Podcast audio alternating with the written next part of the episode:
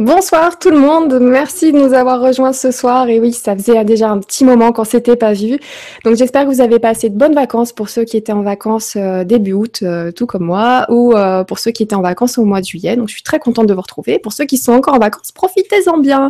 De toute façon, les vidéos sont toutes accessibles en replay. Donc n'hésitez pas à prendre le temps pendant les vacances justement de vous revoir, voir ou revoir les vidéos des, émissions qu'on a déjà faites. Voilà, je voulais juste vous dire que je suis très très contente de vous retrouver. Ça a été très très long. Euh, c'est vrai quand on aime ce qu'on fait, les vacances, euh, ça sert à rien. Donc je suis super ravie d'être là ce soir avec vous. je voulais vous remercier pour tous vos messages que j'ai reçus pendant les vacances. je voulais vous dire aussi pour tous les nouveaux arrivants, ben merci de nous avoir rejoints. Donc vous êtes sur Lumière sur les mystères de l'univers, c'est la chaîne LGC2 du site donc legrandchangement.tv. C'est une web TV 100% euh, libre et gratuite pour tous. Euh, on propose aussi des cours par vidéo en prix libre, euh, voilà, qui se trouvent sur la partie service et accompagnement que vous pouvez retrouver sur legrandchangement.tv. voilà, donc merci, merci de, de, de, nous avoir rejoints ce soir. Merci beaucoup, merci déjà pour vos messages que j'ai commencé un petit peu à lire avant le début de l'émission. Donc je vous remercie beaucoup pour votre présence. Voilà, ce soir, donc on continue, euh, on reprend les émissions avec Jean-Michel Raoux. On a une petite émission très sympa ce soir. D'ailleurs, j'ai vu des questions, des commentaires de personnes qui, me disaient on comprend pas bien le titre, on sait pas où ça va aller. Donc je vous le rappelle, donc c'est les révélations d'un super esprit, Isadea, chronique d'un mythe moderne, le retour de celle qui doit venir. Voilà, ça en dit long et pas assez en même temps. Donc je suis très contente ce soir de retrouver Jean-Michel pour ouvrir euh, cette rentrée avec lui. Bonsoir Jean-Michel. Eh bien, bonsoir, bonsoir à tous. Euh, bien reposés après ces vacances, j'espère. Ben voilà, nous repartons euh, de bon pied par une euh, chronique. Une chronique aujourd'hui sur, comme l'a bien Dinora, Isadea, le la super esprit ou le super esprit, on met ce qu'on veut devant. Et on va voir, on va rentrer de plein pied dans un mythe, un mythe fabuleux, un mythe moderne, fabuleux. Et peut-être la réponse sera est-ce un mythe ou la réalité? C'est vous qui la donnerez après l'émission. Exactement. Et avant de commencer cette chronique, j'aimerais bien qu'on revienne sur ce qui s'est passé lors de notre dernière émission sur la force sans visage. Tu te souviens, euh, je t'avais envoyé un email parce qu'on n'a pas eu le temps de se revoir depuis. On en a beaucoup parlé, on en a beaucoup discuté sur la page Facebook de la chaîne. Donc je vous le rappelle, la page Facebook c'est LGC TV 2.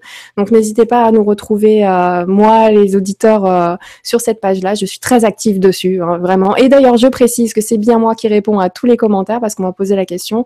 Je gère la page Facebook, le YouTube, le Twitter, ainsi de suite. Donc c'est bien moi que vous avez derrière. Voilà, je suis seule à gérer la chaîne, donc il euh, n'y a pas de souci là-dessus. Et euh, justement, grâce à vous, on a pu trouver euh, ce qui allait pas sur cette photo. Donc je vais juste vous la montrer déjà. je vais caler l'image sur moi. Je vous fais un petit partage d'écran pour vous rappeler un petit peu ce qui s'était passé lors de cette soirée. Donc quelqu'un, une auditrice, qui, une auditrice, une amie qui, m'a envoyé cette photo-là, qui a pris la photo pendant l'émission. Donc on peut voir apparemment derrière moi une forme étrange. Voilà, une petite forme très étrange. Je vais faire défiler les photos. Voilà. je vais m'arrêter, euh, là. Donc là, on voit bien euh, derrière cette forme étrange. Donc on a réussi à trouver sur la page Facebook ce que c'était. Alors, euh, bah, je vais vous montrer ça. Alors attendez, j'enlève le, partage d'écran. Je vais vous montrer d'où vient cette, cette forme. Va je me lève.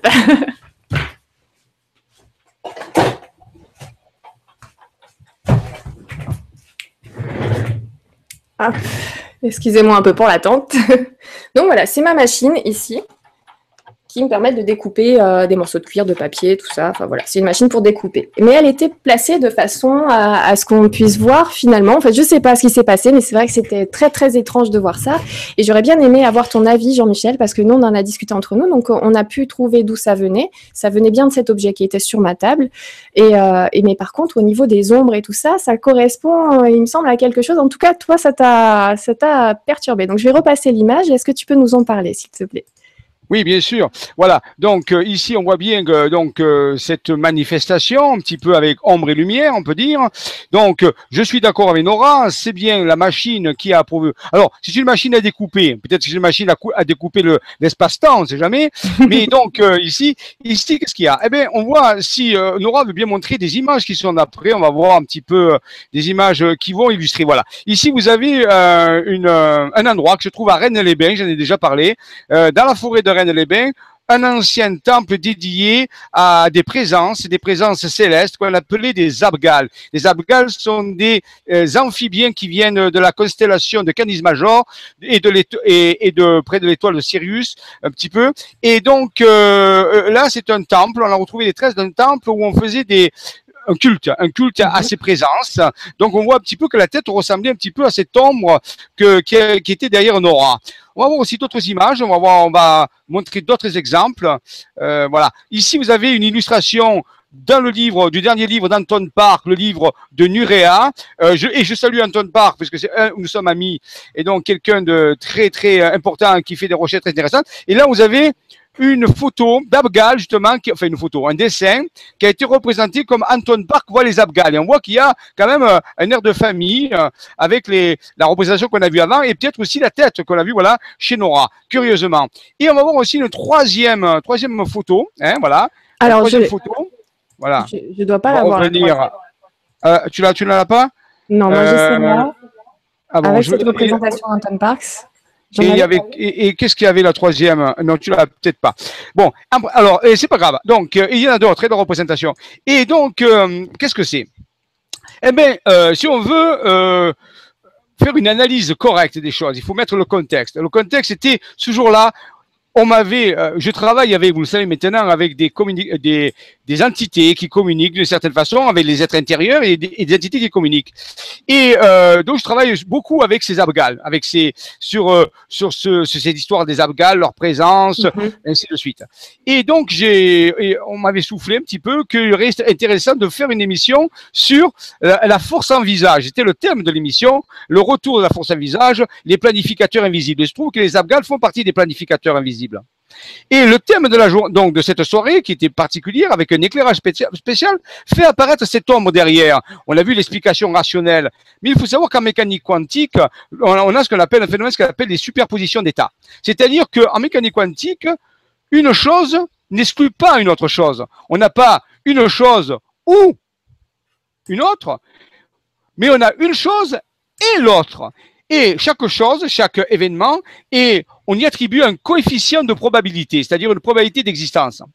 Ben, il se trouve ici que nous avons pour moi, alors ça, ça n'engage que moi, un exemple ici de mécanique quantique. On peut dire, on peut dire que ce jour-là, la chambre d'Honora, la chaîne LC2, a été sujet d'un événement quantique qui a joué sur le phénomène rationnel, bien sûr, de la, de la machine, ainsi de suite. Mais ce contexte, je viens d'expliquer, a fait apparaître une tête qui ressemble vraiment, quelque part, on dirait, à la représentation des Abgals. Ça aurait pu être autre chose comme visage, un visage quelconque. Oui, Donc, justement, on a ce visage-là. Alors, je pense que pour moi, il y a eu l'esprit, j'appelle ça l'esprit, l'esprit a joué avec la matière, bien sûr, hein, avec la matière, et a donné un message pour ceux qui veulent l'entendre. Pour les autres qui veulent rester rationnels, ben, ce sera la machine à découper l'espace-temps de Nora. Voilà. Voilà.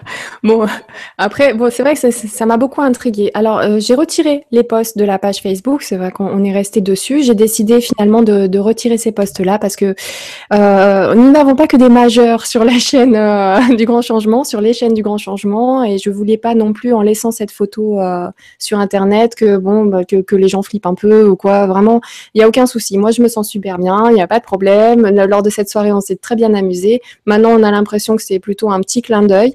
Ou aussi, on peut prendre, bah voilà, comme tu dis, Jean-Michel, c'est- c'est- ça a été euh, expliqué de façon rationnelle. Maintenant, du côté irrationnel, on a aussi une explication, donc tout va bien. Les deux côtés sont cool. Donc euh, voilà, mais je voulais pas laisser cette, euh, ces photos non plus sur Internet. Mon but n'étant pas de, de- faire peur ou quoi que ce soit. Donc voilà, on a eu l'explication, on passe à autre chose, on avance. Et, euh, et merci beaucoup pour le clin d'œil, parce que si jamais c'était bien ça, bah c'est bien sympa. Merci bien. voilà, euh, je, voilà. Mais je, je vais tiens à rassurer les gens, euh, ces entités sont absolument à 100% positives. Donc, il faut quand même, un moment donné, les gens euh, ne confondent pas l'aspect de quelqu'un avec sa bienveillance.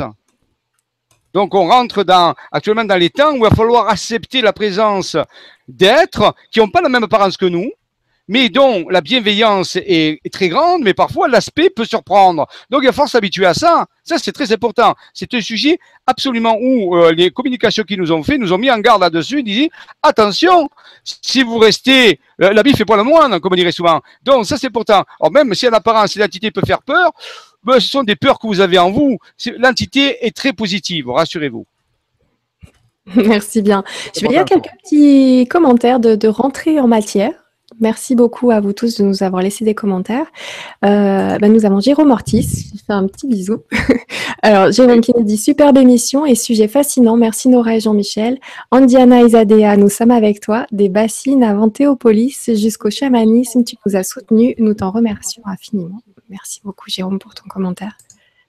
Et ensuite, euh, alors, il y en a quelques-uns, mais comme par hasard, je les ai pas sous les yeux quand il faut. Il faut que je reprenne la main, hein, vous m'excusez ce soir, mais il faut que ça revienne. Euh, on a Eric qui nous dit hello à toutes et tous. Ça fait du bien de retrouver les vibras de choc de Nora et Jean-Michel. J'avais hâte. Bonne vibra tout le monde. Merci beaucoup, Eric. Euh, moi, j'avais super hâte. J'en pouvais plus. Là, hier, j'ai même pas dormi tellement j'avais hâte de vous retrouver. Donc euh, voilà. Après, on a Dagmawi qui nous dit bonsoir Nora, Jean-Michel et à tous. Roulement d'énergie pour Isadea. Donc bah voilà, écoute Dagma, oui, tu mets, euh, tu, vas lancer la soirée de ce soir. Je te remercie bien, merci pour vos commentaires. N'hésitez pas, si vous savez pas comment laisser des commentaires pendant le direct pour les nouveaux, vous allez sur le legrandchangement.tv, vous allez sur n'importe quelle euh, vidéo faite ou à faire, et dans les commentaires euh, sous chaque vidéo, tout en bas, vous allez pouvoir avoir un lien avec un tutoriel qui explique comment on pose des questions pendant le direct. Voilà. Alors, Jean-Michel, est-ce qu'on commence cette soirée euh, suite des chroniques? Étière clair, clair, droit devant, on y va, capte sur euh, l'espace-temps, on y va, c'est parti. C'est parti. Voilà. Alors, FSV, bien sûr, euh, ça fait partie des chroniques. Alors, je répète mes phrases fétiches. Dans tout ce que vous allez voir, rien n'est vrai, mais il est possible que certaines choses s'avèrent. C'est vous qui faites l'enquête. L'enquête sur Isadea, un mythe, un mythe ou une réalité moderne. À vous de décider. On va vous présenter les faits et des témoignages, bien sûr, par rapport à tout cela. Et je j'entends bien que c'est proprement incroyable. C'est un fait. Non, je ne vous en voudrais pas si vous ne vous croyez pas, mais les faits sont là. On va en témoigner et les, euh, les donner. Voilà. Très bien. On rappelle FSV, donc force sans visage la force en visage, on en a parlé lors, de, lors de la dernière émission. Alors bien sûr, on va ici approcher les choses, euh, on peut dire, euh, de la façon du grand architecte, c'est-à-dire on va concevoir qu'il existe une force. Alors on va faire un petit peu des définitions hein, pour s'en sortir, puisque c'est un mythe. Il faut définir le mythe, il faut mhm. définir le jeu. Quelque part, il y a un grand architecte quelque part qui a un compas, une règle, euh, et qui va faire des schémas, des dessins, et qui va ordonner les choses, puisque ordre, en grec, c'est cosmos. Donc le cosmos est forcément ordonné. Pour ça, il faut un grand architecte. Euh, on va l'inventer ce soir, on va lui dire qu'il existe, ce grand architecte, et il va déployer ses dessins et, sa géométrie.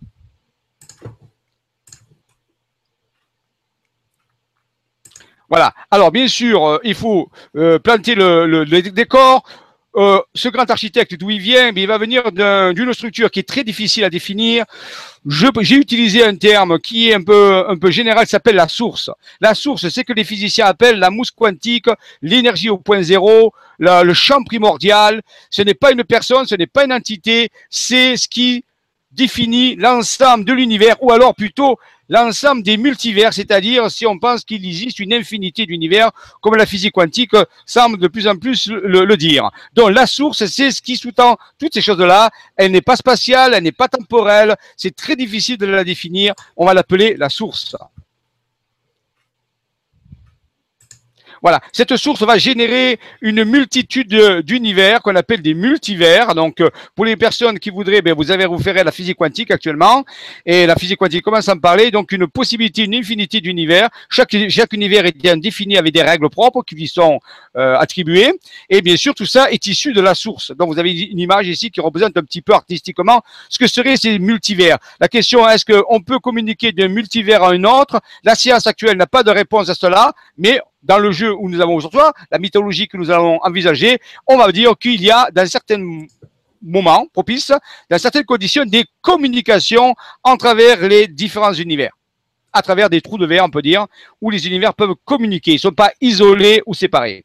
Alors ici, un exemple encore de actuellement, la science civile, rappelez-vous, c'est le journal rationnel de, la science, mhm. et on nous dit que la vie serait quantique. Vous voyez, donc euh, petit à petit, on y vient, hein, euh, ça avance, les variations des physiciens sur l'ADN, la fausseté des enzymes.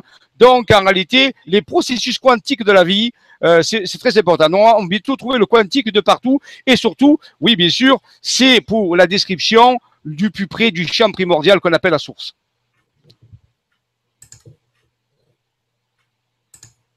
Voilà. Donc ici, euh, nous avons une, je rappelle, on a déjà vu ces images, bien sûr. Hein. on les a définies dans d'autres ateliers, dans d'autres conférences.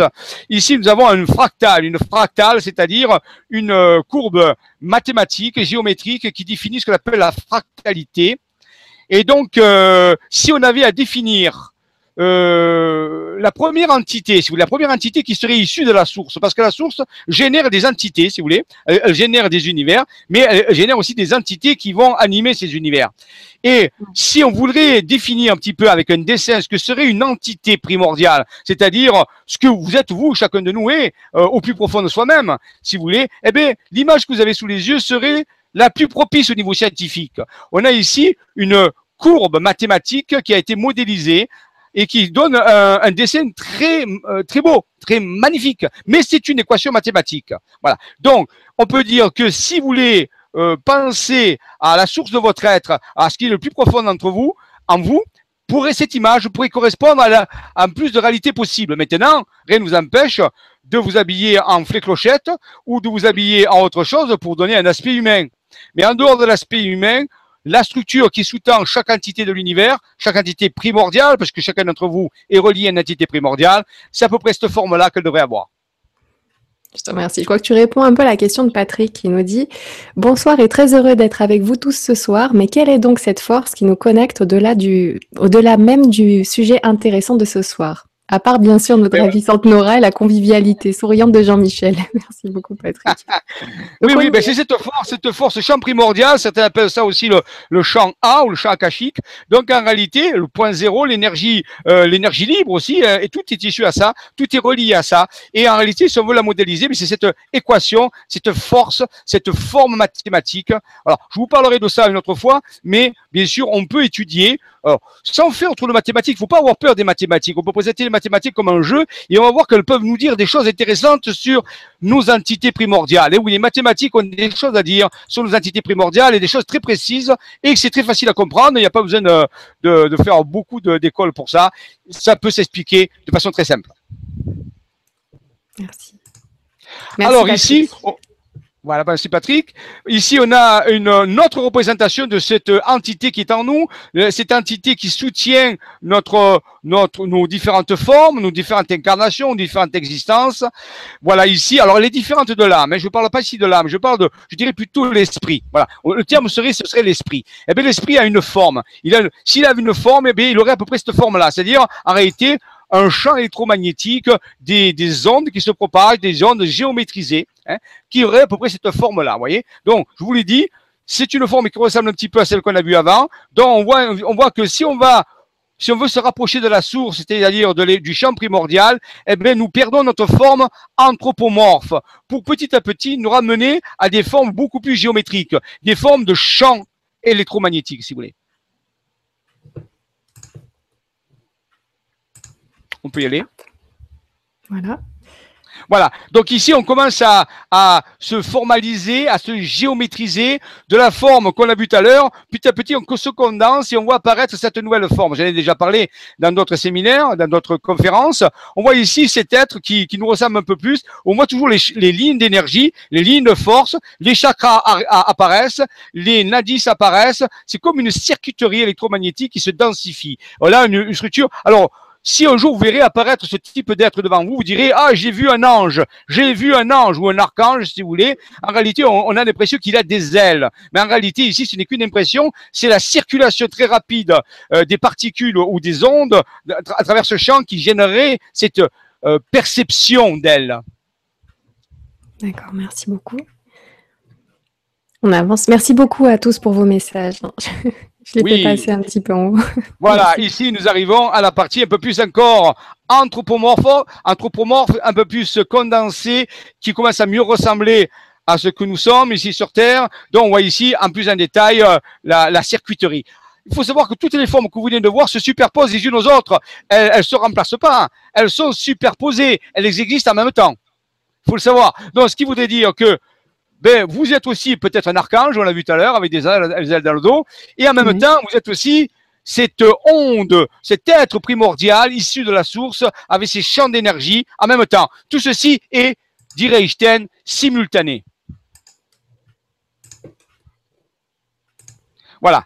Ici, c'est une petite représentation de ce qui pourrait être ces entités dans d'autres dimensions, puisqu'on parle souvent de d'autres dimensions. On peut se poser la question, comment c'est dans d'autres dimensions? Bon, ici, c'est sans prétention, une petite photo qui, un petit dessin qui pourrait représenter, ou aussi encore des formes géométriques qui sont là, des entités qui regarderaient à travers, euh, à travers un miroir ou à travers un trou de verre, pourquoi pas, euh, ce qui se passe ailleurs.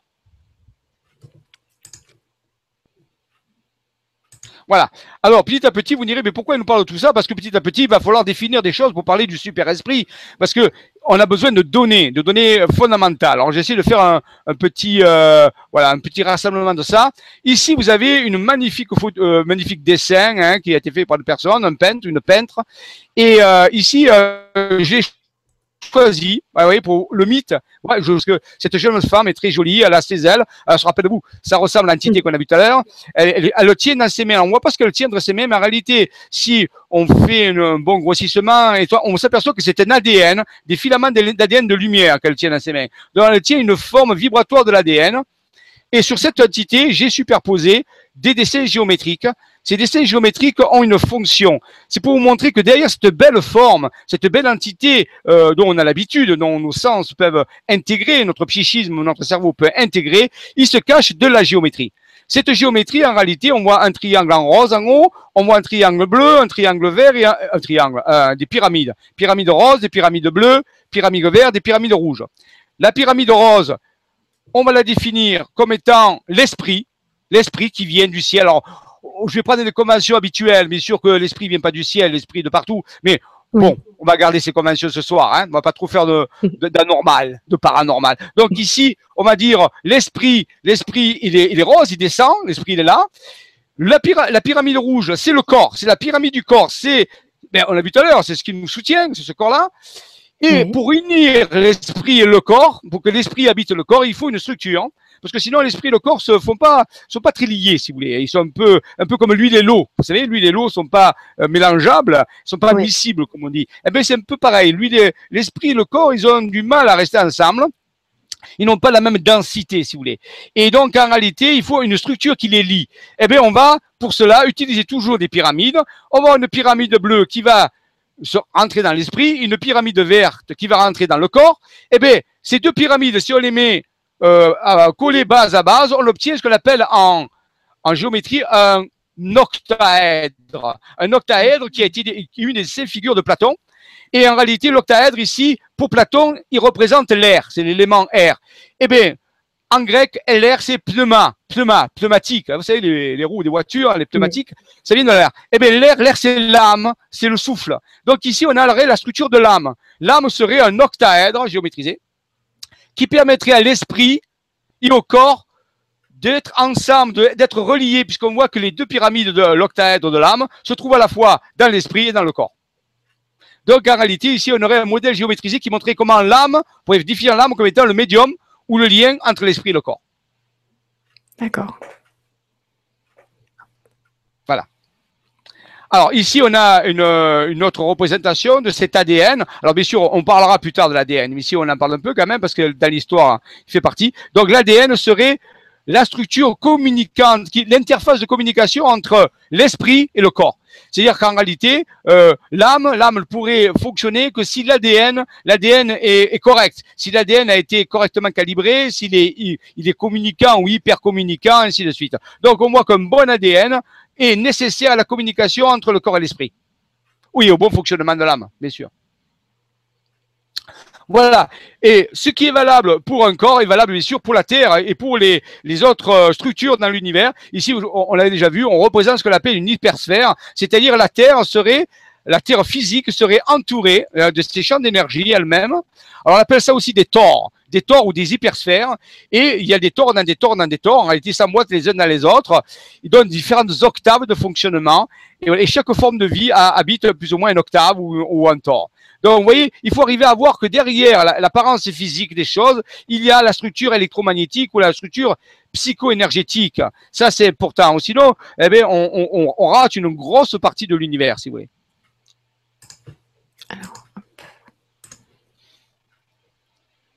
Voilà. Bon, alors, on avait déjà parlé en haut à gauche, vous avez, on va retrouver ce tort ou cet hypertort au niveau du fonctionnement du cœur. On en avait déjà parlé. Donc le cœur, on peut dire le cœur génère des torts, des torts de cohérence, des torts de compassion. Quand le cœur est en compassion, il génère un tort magnifique, très complexe. Mais quand le cœur est en haine ou quand le cœur est en peine, ben son tort est déstructuré. Il est comme un soufflet qui, qui s'est, euh, euh, effondré sur lui-même. Il ne fonctionne plus bien. Dès que le cœur ne fonctionne plus bien, on ne peut plus activer les corps de lumière, c'est-à-dire les octaves supérieures qui, nous habitent, comme on voit ici dans, dans la photo centrale du personnage. Donc ces structures électromagnétiques qui sont nous, on ne peut pas les activer si notre cœur n'est pas en compassion. Et pour les activer, on va utiliser ce qu'on appelle les corps de lumière Merkaba. Merkaba, on voit l'image en haut à droite de ce personnage qui est dans une structure géométrique qui s'appelle le corps de lumière. Donc, vous voyez, tout ceci pour montrer que nous voyons pas ces choses-là. Donc, nous avons tendance à ne pas, y penser, à ne pas les percevoir. Et toutes les traditions nous disent ça existe. Les corps spirituels existent. Ils sont aussi réels que les corps physiques. Mais nos sens ne sont pas calibrés pour les voir. Donc, il faut faire un effort dans la, dans la 3D pour essayer de les voir. Alors que dans d'autres dans d'autres octaves, ils apparaissent beaucoup mieux. Donc, ceux qui habitent d'autres octaves ou d'autres dimensions perçoivent ces corps d'énergie. Alors que nous, dans la, dans la 3D, eh bien, nos yeux, nos yeux ne sont pas calibrés pour ces fréquences-là. Donc, on doit faire un, effort, si vous voulez, euh, de visualisation, de perception. Voilà. Et on a, on a, on en reparlera dans les chroniques. Euh, Raymond Spinozzi, euh, collaborateur, a découvert qu'il existait en Provence des structures de géométrie sacrée capables de générer des trous de verre. Vous appelez ça des intragates, c'est-à-dire de favoriser le passage de la dimension physique de l'être vers ses dimensions intérieures à travers un trou de verre, un trou de verre particulier, que j'appelle une intragate, et c'est apparu dans la géométrie sacrée, dans la géographie sacrée, et on a même, en communiquant justement avec ces êtres intérieurs, c'est en communiquant avec notre être intérieur qu'on peut obtenir ces informations, bien sûr, puisque euh, dans, la, dans la 3D, il n'y a pas d'information là-dessus. Il faut aller à l'intérieur. Mais pour l'intérieur, il faut créer un tunnel, un tunnel de passage, et j'appelle ça un trou de verre intérieur ou une intra-gate. Intra veut dire à l'intérieur, gate porte de l'intérieur. Et donc, ça a été formalisé par des schémas. On a eu des schémas et on nous a donné aussi des codes, les codes pour les activer parce que c'est un peu comme une porte des étoiles. Et curieusement, dans le feuilleton Stargate, il faut sept codes pour activer une porte des étoiles pour qu'elle s'ouvre. Et bien là, justement, on nous a donné aussi sept codes pour ouvrir l'intragate. Il y a une petite analogie entre Stargate et les intragates. J'aimerais bien qu'on prenne une ou deux questions là de. Oui qui parle de porte peut-être. Alors c'est Philippe euh, qui nous dit que doit-il se passer le 22 août? Merci Jean-Michel. Et Marie-Henriette en parle aussi. Elle dit rebonsoir. Il est dit que le monde va commencer à se séparer en deux le 22 août. Quelle attitude adopter pour passer ce cap et rester dans la lumière reliée à la source? Merci. Alors, il existe un principe. Il reste à cinq principes, et on va en parler d'un. Qui écoutez-vous? Qui écoutez-vous? Il y a plein d'informations qui sont données sur net. Je ne connais pas cette information du 22 août. Si vous voulez savoir ce qui va se passer le 22 août, allez à l'intérieur de vous. Ce soir, avant de vous endormir, vous faites trois respirations profondes, vous vous détendez, et vous envoyez une information en disant être intérieur, vous l'appelez comme vous voulez. S'il te plaît, donne-moi des informations sur ce qui va passer le 22 août. Et si, si vous ressentez bien demain matin en vous levant, ce qui va se passer des choses merveilleuses. Par contre, si vous sentez pas bien, c'est peut-être qu'il va y avoir quelques bousculades. Lesquelles? On ne sait pas. On ne sait pas. On ne va pas faire de prophétie. Nous sommes hors des temps des prophéties. Nous sommes dans une, une temporalisation, une on peut dire une période temporelle où il n'y a plus de possibilité de dire quand, comment, ceci. Ce sont des opportunités qui se présentent. Donc, si vous vous sentez bien, si vous vivez bien, si vous faites tous des efforts pour être, pour vous sentir bien, il ne va rien vous arriver de fâcheux. Par contre, si vous laissez déstabiliser par des informations qui vont créer des peurs, ben vous risquez de vivre des choses qui sont euh, pas très intéressantes. Donc, je ne sais pas ce qui va se passer le 22 août, ni le 23, ni. C'est vrai qu'on arrive dans des zones de turbulence, de transformation profonde, mais des dates, non. Ce sont des périodes. Prenez ça comme des opportunités. Connectez-vous à votre source, pensez-y souvent, reliez-vous à elle, demandez-lui des informations, elle vous guidera absolument. Le reste est peu fiable. Voilà. Donc, je ne sais pas ce qui va se passer le 22 août et je ne veux pas savoir. Il va se passer ce que j'y mettrai et ce que chacun de vous va y mettre. Voilà. c'est important de le comprendre. Merci beaucoup. Et ce que tu viens de dire, ça, ça, résonne d'ailleurs pour Nathalie qui nous a écrit ce message qui dit Rebonsoir à vous Jean-Michel, peux-tu me dire si les ondes très fortes que je ressens depuis hier et qui me font bouger ma glande pinale sont le début des vibrations attendues pour élever les consciences? Merci pour ta réponse, gratitude pour ton travail. Oui, tout à fait. Oui, vous allez ressentir. En réalité, vous allez ressentir quelque chose qui est en de se passer. Je n'ai pas dit qu'il allait pas rien se passer. Je dis je ne sais pas ce qui va se passer. Parce que si je dis ce qui va se passer, je fixe l'événement.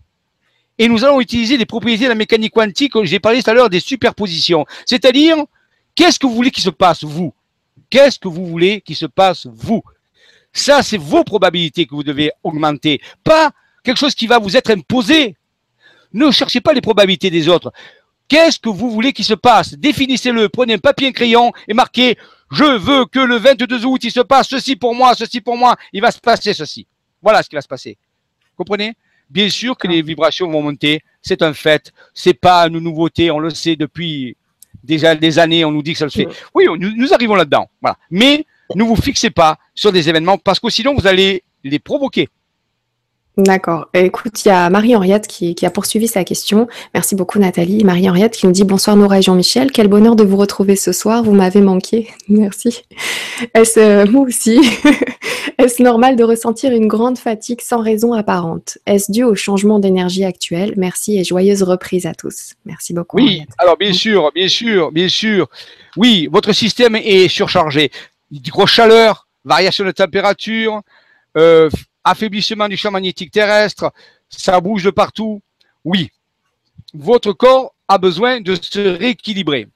Il est en train de capter des informations, des énergies, et il va, comme toute structure, essayer de se rééquilibrer. Alors, il va prendre l'énergie où il y en a. Donc, qu'est-ce qui va se passer? Baisse, fatigue, c'est normal. Reposez-vous, faites des siestes, promenez-vous dans, les forêts, détendez-vous. Voilà ce qui, ce qui, ce qui va favoriser. Dormez, dormez parce que pendant le sommeil, le corps se régénère. Oui, il va y avoir des énormes énergies qui, vont, qui sont en train de venir, ça va grandir. Donc, il va falloir que vous le preniez avec détente, avec détente et relaxation. Ou sinon, mais vos systèmes vont se surcharger et puis vous risquez de, euh, voilà, euh, voilà, déclencher un processus un, un peu dynamique.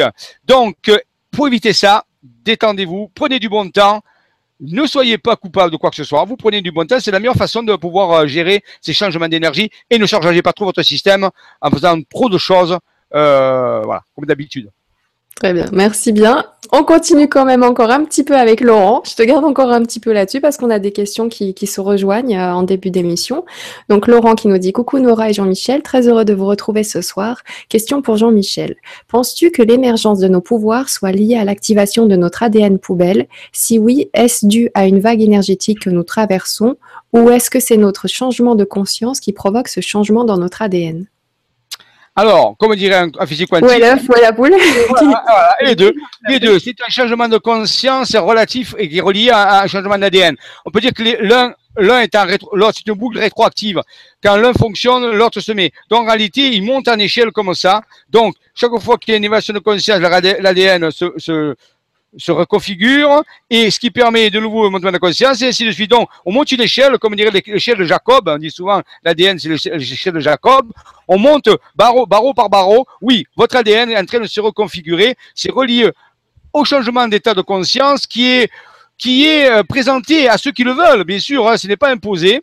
Donc là, comme je dis tout à l'heure, il faut vraiment vouloir aller de l'avant, être capable de changer ses croyances, capable de se remettre en question, avec des pieds sur terre, bien sûr, parce que ça, c'est favorable à ça. C'est-à-dire qu'en réalité, si vous ne changez pas vos croyances, votre ADN, même s'il se reconfigure, ben, il va pas, ça va tenir, quoi, ça va se défaire. Donc, il faut aider votre ADN à se reconfigurer en changeant vos croyances, en, de pensée vraiment important et en vous concentrant de comment vous vous sentez.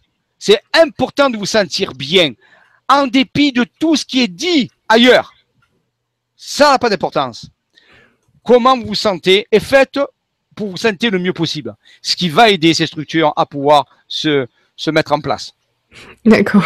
On a, on a, Antoine qui nous écrit, qui nous dit Pour moi, ces énergies arrivent comme un visa pour la Chine. Donc, c'est très compliqué pour lui. Eh oui, c'est, vrai, ça va être compliqué parce qu'on a tous des vies compliquées. On a compliqué nos vies de telle façon que euh, quand ça arrive, eh bien, en réalité, ça, heurte, à toute cette structure qu'on a installée. C'est comme si vous aviez mis 20 ans pour construire une super maison. Et au moment où vous allez ouvrir la porte, vous dites Ah, ben j'aurais préféré habiter une hutte euh, au bord de la, rivière. Alors, euh, il y a un problème. Oui, c'est vrai, nous avons structuré une vie avec tout ce qui fonctionnait. Et puis à un moment donné, on dit ben, les gars, il faut avoir changé et vous n'avez pas encore vraiment bien profité de ce que vous avez construit. Donc en réalité, oui, il faut une bonne adaptabilité, une vitesse de réaction surprenante, une adaptabilité incroyable, une élasticité. Oui, c'est vrai. Très bien, merci beaucoup. Je vois que Yveline, qui est là et qui connaît tout sur le grand changement, merci beaucoup pour ce rappel. J'avais reçu un email aussi qui nous dit le 22 août, il y a une séance hyper avec Stéphane, Gwenoline et Julien. Donc, euh, ben, je leur fais un petit bisou d'ailleurs en passant à Sylvie, Marion et Nadia aussi. Euh, donc voilà, vous pouvez retrouver euh, sur legrandchangement.tv cette information sur euh, l'IPR prévu pour le samedi 22 août. Eh ben voilà, merci beaucoup. voilà, et eh ben oui, voilà ce qui va se passer le 22 août. L'esprit donne toujours la solution. Le 22 août, écoutez l'émission, ça sera super. Exactement. Alors, il y a Olivier qui nous a fait un petit coucou tout à l'heure. J'ai passé vos messages, je les ai, lus, j'en ai profité. Puis le fait de les faire passer, ça les garde en mémoire dans la vidéo. Alors, qui nous dit en plus, donc, que se passe-t-il au niveau de notre ADN quand nous recevons de bonnes ou mauvaises vibrations? Eh bien, euh, donc, euh, euh, bonnes ou mauvaises vibrations. Mais le problème, c'est que si votre ADN est recalibré, les vibrations qui vous allez dire bonnes, sentir bonnes, c'est les vibrations qui vont avec le nouveau calibre. Et les vibrations que vous appelez mauvaises, c'est les vibrations qui ne sont plus en rapport avec votre calibre. Donc, il va falloir que vous préférenciez, que vous choisissiez des vibrations qui sont en accord avec votre structure ADN nouvelle. C'est pour ça que je vous dis qu'il est important de se sentir bien. C'est votre guidance. Votre guidance, elle est émotionnelle. Comment vous sentez-vous? Si vous vous sentez bien, vous êtes en accord avec votre nouvel ADN. Si vous vous sentez mal, ben, vous êtes relié à des vibrations qui ne sont plus en rapport avec votre ADN. Donc, il va falloir leur tourner le dos et préférer des informations qui sont en accord, qui vous font vous sentir bien. Voilà, ça c'est important. Merci bien. Et on va prendre une dernière question qui est en lien avec la FSV, de, pour revenir dans le sujet tout doucement. Donc, de Nathalie qui nous dit bonsoir à tous. Jean-Michel, depuis la dernière Vibra, j'ai lu le livre de Jimmy Guilleux, La force sans visage. Peux-tu nous, nous éclairer sur les aspects véridiques que l'on trouve dans ce roman? Merci, paix et amour. Tu en avais déjà parlé de ce livre oui, ce livre qui a été créé en individuel en 1987 et euh, qui avait euh, fait apparaître, on peut dire, sur les cartes à la FSV, c'est pour ça que je me suis inspiré de ça. C'est comme si Jimmy Gueux avait anticipé, des romans d'anticipation fiction. Il disait pas science fiction, il disait anticipation fiction. Et oui, alors, ben oui, ce roman, ce roman met en scène deux, factions, une qui veut continuer de dominer le monde, et une autre qui veut euh, que ce monde change, mais vers la liberté. Et ils vont se retrouver en, voilà, un, peu en bisbille. Et la force en visage, ben, c'est le nom qu'on va donner à cette force caché, occulte, euh, qui veut dire caché, et qui est là et qui veut euh, que le monde reprenne sa liberté et assume un avenir. Voilà. Donc ça, c'est important. Alors, bien sûr, c'est un roman, euh, ces choses sont romancées, mais on a cette, ces, deux factions qui sont là. Alors, je rappelle qu'ici, la force en visage, dans, dans ce qui est notre réel à nous, elle, elle, elle combat personne. C'est pas une force de combattant. Ce n'est pas une force de résistance. C'est une force qui privilégie les actions positives, qui regarde devant et qui veut pas regarder en arrière. Voilà. Donc il dit, elle nie pas qu'il y a des résistances, euh, ok, c'est vrai, mais elle veut surtout regarder les solutions. Voilà. Donc ça c'est important, c'est notre optique de la FSV. Il n'y a pas de critique, on ne juge personne, on ne sommes pas des justiciers, on n'est pas ceci cela, mais on veut euh, aller de l'avant et installer des réponses tant qu'il est temps de les installer. Voilà. Donc ça, c'est important. Par contre, il existe d'autres forces qui font de la résistance, tout ça, je les salue. C'est leur job, hein, ils l'ont choisi, c'est bien, il en faut. Mais la FSV ne fait pas de résistance. Au contraire, dans le roman de Jimmy Gueux, où il y a justement cette opposition un petit peu dynamique hein, entre ces deux factions. Voilà la, la différence entre le roman et euh, ce qu'est la FSV. D'accord. Merci beaucoup. Merci beaucoup, Nathalie, pour ta question. Alors écoute, je t'invite à continuer donc euh, sur le dossier. Je refais un petit partage d'écran. On y va. On était euh, en train de parler de, de, ces trous de verre ou ces passages. Ces trous de verre. Donc ces trous de verre qui nous permettent de communiquer. On peut dire le trou de verre à avec la dimension intérieure des choses. Il faut savoir que chaque, dans la structure tridimensionnelle que nous observons, nous voyons que l'extérieur des choses. Et l'intérieur des choses, c'est ce qui génère cet extérieur quelque part. Et pour accéder à cet intérieur, eh bien, on va utiliser les données de ce qu'on appelle des trous de verre, des trous de verre quantiques, qui vont nous permettre de communiquer avec la, avec cette source intérieure qui sous-tend les systèmes de réalité physique. Donc, si on veut chercher la cause des choses. Si on veut chercher le mouvement premier des choses, c'est pas à l'extérieur qu'on va les trouver. C'est en allant explorer le monde intérieur. explorer, mais comment explore-t-on le monde intérieur? Ah, à travers des trous de verre, à travers des, des trous de verre quantiques, des passages dimensionnels qui vont nous mettre en communication avec la dimension intérieure des choses, ce qu'un chercheur comme David Boone avait appelé l'ordre implicite. Nous, la, la, 3D dans laquelle nous vivons, c'est l'ordre explicite, c'est-à-dire extérieur, que nous percevons mhm. avec nos sens. Et il existe derrière tout ça, si vous voulez, la, les coulisses qui mettent en scène le, la pièce de théâtre, eh bien, c'est l'ordre implicite qui explique tout. Pourquoi, euh, voilà, comment les choses se passent. Eh bien, il faut aller les, faut passer derrière le rideau. Mais pour passer derrière il faut passer par un trou de verre. Un trou de verre, c'est la communication, c'est le moyen de communiquer. Alors, c'est peut-être pas le seul, mais au moins, il y en a déjà un qui nous permet de communiquer avec l'intérieur des choses, avec euh, ce qui, ce qui est le moteur, en réalité, de, ces, euh, de cette réalité physique. Alors, Einstein avait travaillé là-dessus et avec euh, deux autres scientifiques qui s'appellent euh, Rosen et alors tu me rappelles plus comment il s'appelle. Tu peux me remettre la diapo d'avant, s'il te plaît? Oui.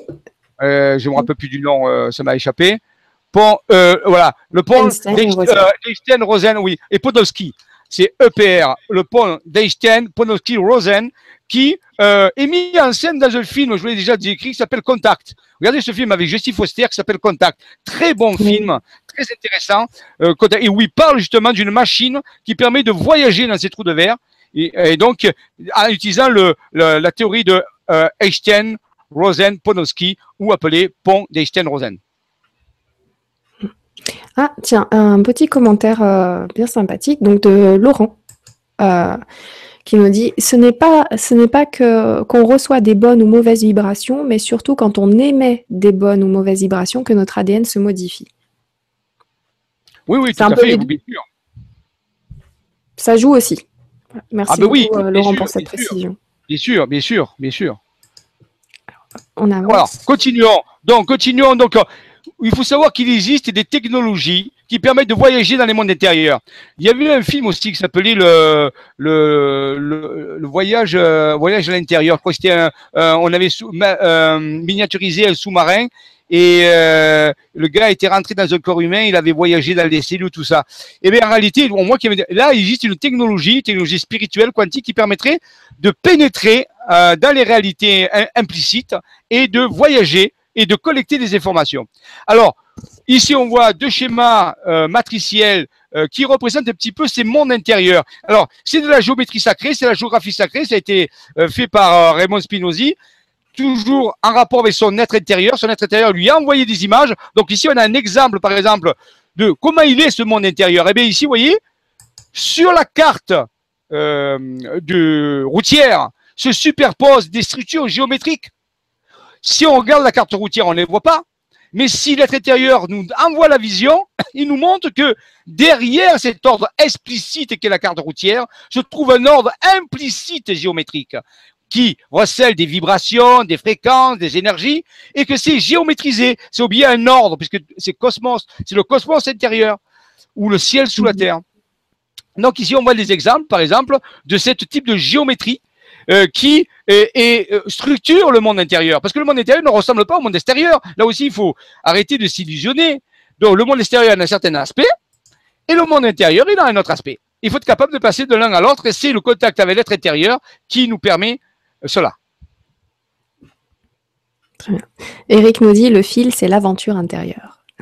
Voilà, oui, le film, c'est ça, c'est l'aventure intérieure. Très bon film aussi à regarder. Vous voyez, ça vous occupera les soirées très positivement. Voilà. Merci Eric. Voilà, donc tout ceci étant posé un petit peu, on pourrait continuer parce qu'il a besoin de beaucoup, beaucoup de, données pour, pour que le mythe s'explique quelque part. Nous allons rentrer dans le mythe. L'enfant stellaire. Alors j'ai donné ce nom.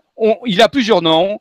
Celle qui doit venir, l'enfant stellaire, Isadea, le la super esprit. On peut y donner tous ces noms. Chaque nom euh, explique une partie c'est quelque chose que n'arrivera jamais à expliquer. Pourquoi? Parce qu'il provient de l'ordre implicite. Et l'ordre implicite est infini, alors que l'ordre explicite est fini. Notre univers est fini, on le sait. Alors que l'ordre implicite n'est pas fini. Il est non spatial, non temporel, infini. Donc, l'enfant, ce concept, nous allons expliquer ce soir, vient de l'ordre implicite. Donc, il ne sera pas totalement explicable, explicable dans l'ordre explicite. Il manquera des morceaux, énormément de morceaux. Mais on va faire de notre mieux. Pour cela, on va présenter l'histoire sous une forme d'un mythe, d'une histoire. Parce que les mythes sont faits pour ça, pour expliquer mhm. des concepts poussés, avancés, à travers des histoires compréhensibles. Voilà. Donc, euh, je veux croire, hein, le fameux poster qu'il y a dans Fox Mulder, dans euh, X-Files, je veux croire, je veux croire ces choses-là. Maintenant, est-ce que vous voulez y croire? C'est à vous de voir. Voilà. Est-ce que vous êtes prêt à envisager un changement de paradigme? Peut-être pendant une heure ou deux ce soir, après c'est vous de voir. Là, on, on se lâche, on se relâche. on se relâche. Alors on y va. On lâche prise, comme on dit. Voilà. à l'époque, on avait créé, on avait des associations, on avait créé plusieurs associations, et on avait créé un logo, un logo d'une association que j'ai trouvé ça très intéressant. On voit ici euh, un logo qui, qui, expliquerait un petit peu ce que je vous ai montré tout à l'heure avec les, pyramides, vous vous rappelez? Et eh bien ici, la pyramide de l'esprit, on a mis euh, un vaisseau, comme une espèce d'ellipse, le ciel. Le corps, c'est pas une pyramide, mais une espèce de coupe en bas. Et entre les deux, on voit des, des, des deux triangles qui s'entrecroisent. Mais ça, c'est l'âme. On retrouve encore la même structure le ciel et la terre sont reliés avec l'âme, avec la double pyramide. Alors, quand on, quand on fait interconnecter deux triangles comme ça, comme on voit au milieu, on mhm. génère entre les deux un losange, los angeli, les anges. Et en réalité, ce losange, et losange, c'est une matrice qu'on appelle euh, euh, une figure matricielle, c'est-à-dire qui donne naissance à. Donc ici, on a un concept de genèse. C'est-à-dire que lorsque l'esprit et le corps se rencontrent, ils génèrent quelque chose. Ils génèrent euh, une nouvelle entité ou une nouvelle structure. C'est l'union du ciel et de la terre. Comme un homme et une femme. Alors, au-delà de cette image, votre réalité va changer définitivement. Alors, pour les gens qui sont sensibles, veuillez arrêter l'émission, s'il vous plaît. Ne regardez pas parce que vous serez totalement changé après cela et je décline toute responsabilité, bien sûr. Vous êtes averti. Si vous restez, c'est que vous l'avez choisi. Bon, écoute, je vais y aller. Hein je vous laisse. bonsoir Nora, enchanté de t'avoir. Ça, ça continue tout seul, c'est bon, il y a l'esprit là. c'est vrai. Non, non, je suis trop curieuse pour ça. Merci beaucoup pour ce partage et toutes ces informations d'ailleurs. Alors, on y va, on continue. Je passe à l'image suivante. C'est bon, ceux qui ont voulu partir sont partis. Ceux qui restent, ben, il y en a plus finalement. il y en a plus qui sont là. Bonjour chez vous, comme dirait euh, numéro 6. Bonjour chez vous. Alors, on y va. C'est parti. L'aventure continue. Nous connaissons bien Indiana Jones. Ça va dépasser Indiana Jones. On vous avertit.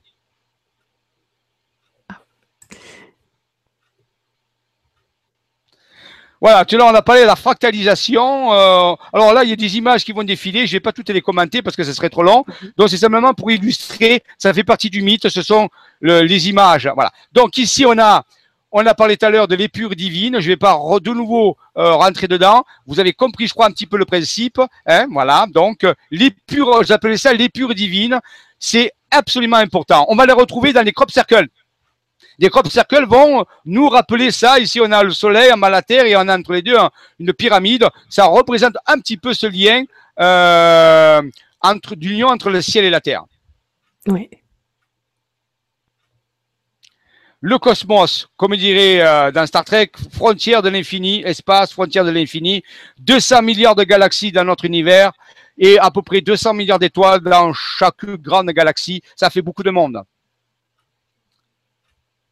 Notre galaxie, notre galaxie appartient à un système qu'on appelle galaxie spiralée.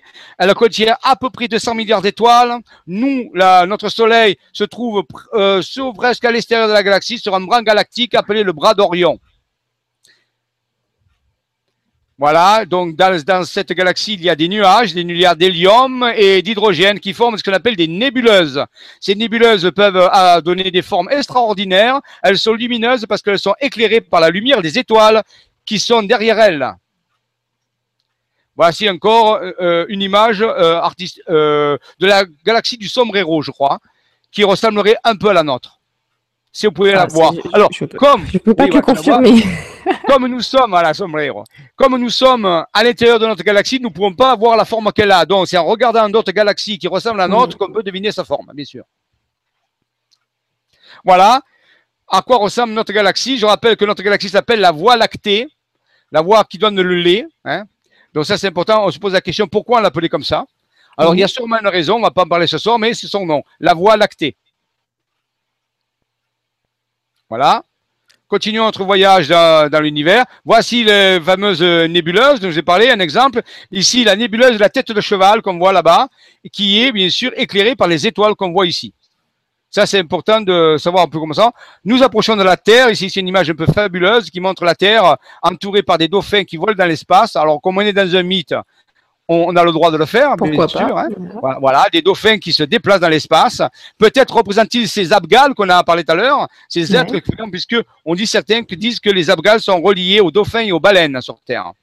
Oui, je me souviens d'un commentaire d'une personne qui avait vu la photo sur la page Facebook et qui avait dit ça. Pour moi, c'est un, être euh, mi, euh, euh, mi-homme, mi-dauphin. Et voilà, c'était c'était venu tout seul. Donc c'est vrai que. C'était ça. Après, toi, tu m'as parlé des abgales. On y va. Voilà. Alors, mon ami, mon ami, Raymond a écrit un livre euh, dans les années 2012, enfin pas 2012, un peu avant, hein, euh, qui s'appelle Messie cosmique. C'est un, un, livre qui parle un petit peu de la présence euh, de Jésus, un petit peu, et de, son, de sa venue en Gaule, si vous voulez. Hein. Donc, j'ai mis, et donc, Messie cosmique, c'est un peu cette... cette extension de, la vie de Jésus à une dimension cosmique. Et à, droite, vous avez un dessin qui représente un carré euh, sur lequel se superpose un cercle. Il faut savoir qu'on appelle ça la quadrature du cercle, c'est-à-dire que la surface du cercle est égale à la surface du carré. Quand la surface du cercle est égale à la surface des carrés et qu'on les superpose, on obtient un dessin qui peut faire apparaître la coupe que vous voyez ici. C'est la coupe du Saint Graal. Alors, qu'est-ce que c'est que la coupe du Saint Graal? On en parlera dans un jour, euh, bien sûr, dans qui viendront dans les chroniques et aussi dans une enquête scientifique qu'on fera sur Marie-Madeleine. Mhm. Mais la coupe du Saint Graal, si on prend une de ses définitions, c'est elle qui a été tenue par Joseph d'Arimathie et qui recueilli le sang, le sang du Christ euh, sur la croix. C'est le sang, le Graal. Voilà. Alors, continuons à nous approcher de notre système solaire, donc à travers cette vision un peu cosmique des choses. Notre système solaire contient actuellement à peu près euh, 9 planètes. Maintenant 8, puisque Pluton a été décidé qu'il ne fait plus partie des planètes, mais on a moins 8 planètes. Euh, vous les connaissez, je ne vais pas rentrer dans la définition aujourd'hui. C'est notre système solaire. C'est la maison dans laquelle nous habitons, hein, et qui est éclairée par notre étoile, par notre étoile qu'on appelle le Soleil, mais euh, qui est une étoile en réalité, hein, bien sûr. Voilà. Approchons-nous petit à petit, la Terre, Vénus, Mercure, Mars, tout cela, vous connaissez, mais c'est pour illustrer l'endroit où nous habitons, euh, pour les personnes qui n'auraient pas encore euh, cette idée-là. Voilà, voici un clair de terre à partir de la Lune, nous rapprochons un peu plus, vers du théâtre des opérations. Un peu comme un vaisseau spatial qui, qui avancerait vers la Terre, qui allait rencontrer cette histoire. Voilà, la Terre et la Lune. Continuons. Voilà. Et nous arrivons, hein, nous arrivons bien sûr euh, avec nos vaisseaux. Hein, nous arrivons peut-être euh, il y a très très longtemps hein, au-dessus des styles de Stone Age. On peut imaginer ça puisque c'est un mythe. Donc on arrive avec nos vaisseaux et on va rencontrer, raconter l'histoire de l'enfant stellaire. ce mythe qui est connu dans toutes les galaxies, euh, où on attend cette prophétie qui est attendue euh, par toutes les civilisations d'un être qui peut naître euh, quelque part sur une planète perdue euh, au sein d'une galaxie éloignée, la Terre. Waouh. Alors, bien sûr, euh, on, on va tenter de communiquer avec les terriens.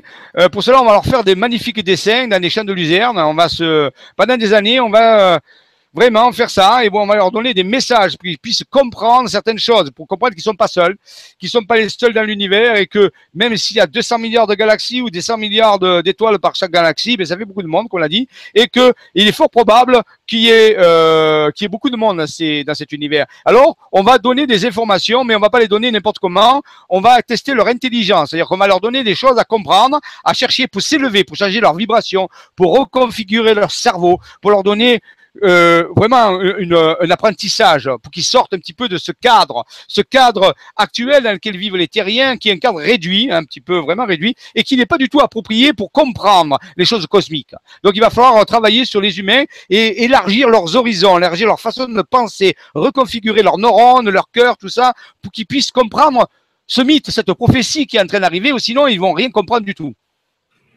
Oui, d'ailleurs, je vous invite à aller regarder euh, les vidéos qu'on a fait avec euh, Umberto Molinaro au sujet des crop circles. Il y en a six. On a vraiment fait le tour des crop circles. Il y a un peu, il y a un peu plus de 10 heures, euh, peut-être 10-12 heures de vidéo au total. Vous pouvez déjà regarder la première vidéo. Elle vous explique un petit peu tout ça. Et effectivement, il y a plein, plein, plein d'informations. Il y a une sorte de communication, en effet. Un, Voilà, un apprentissage même.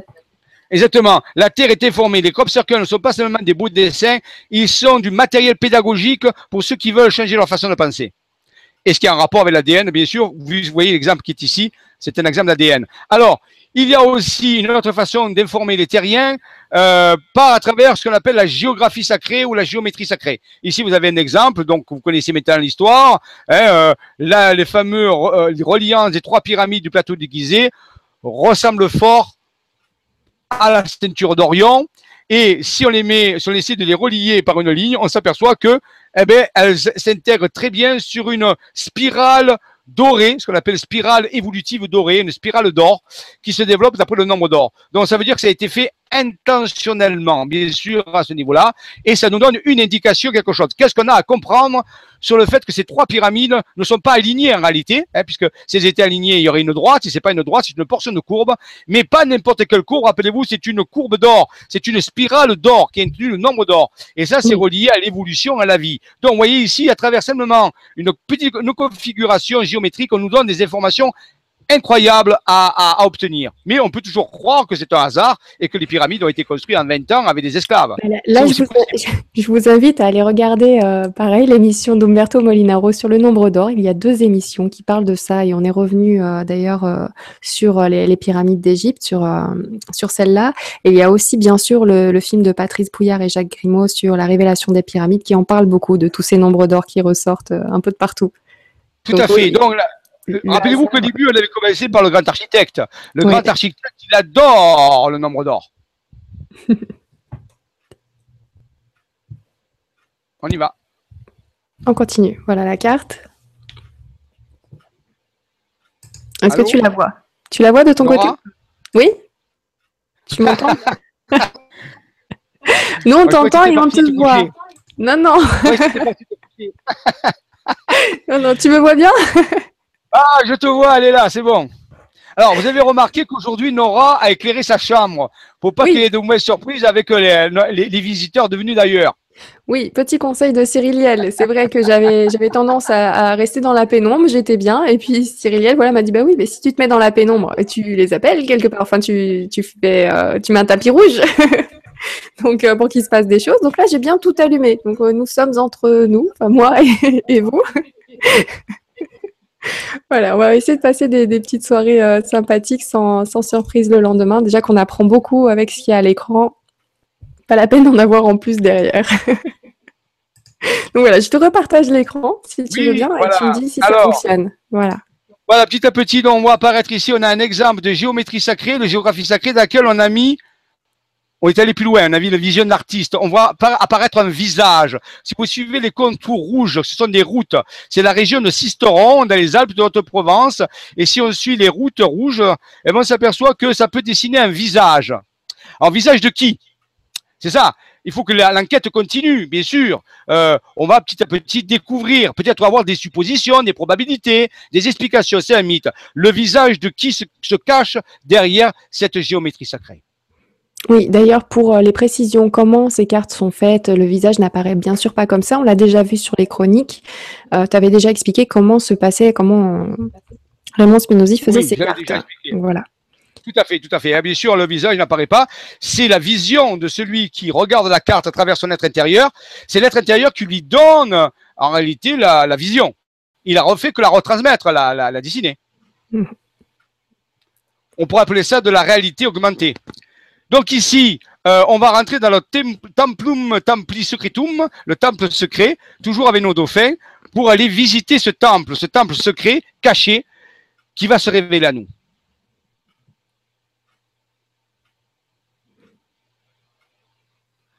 Alors, nous allons pour cela, obligé de questionner les mémoires ancestrales, les autres mythes. Les autres mythes qui existent, les mythes du roi Arthur, les mythes des fées, les mythes des gnomes, toutes les légendes qui existent dans tout le monde doivent cacher des informations sur cette légende moderne qui est en train d'apparaître. Parce que ce mythe moderne, de celle qui doit venir, ce super esprit, celle qu'on attend, la prophétie ultime, a sûrement été annoncée quelque part. Il va falloir retrouver, faire une enquête et questionner tous les anciens mythes. Alors pour cela, on peut aller voir les mythes de la Viviane, la Dame du Lac, pourquoi pas, avec Lancelot, le roi Arthur, encore le Saint Graal, tiens, on en a parlé tout à l'heure. questionnons certains mythes. Certains mythes se parleront peut-être de ce nouveau mythe, de cette nouvelle histoire qui se cache dans la réalité implicite.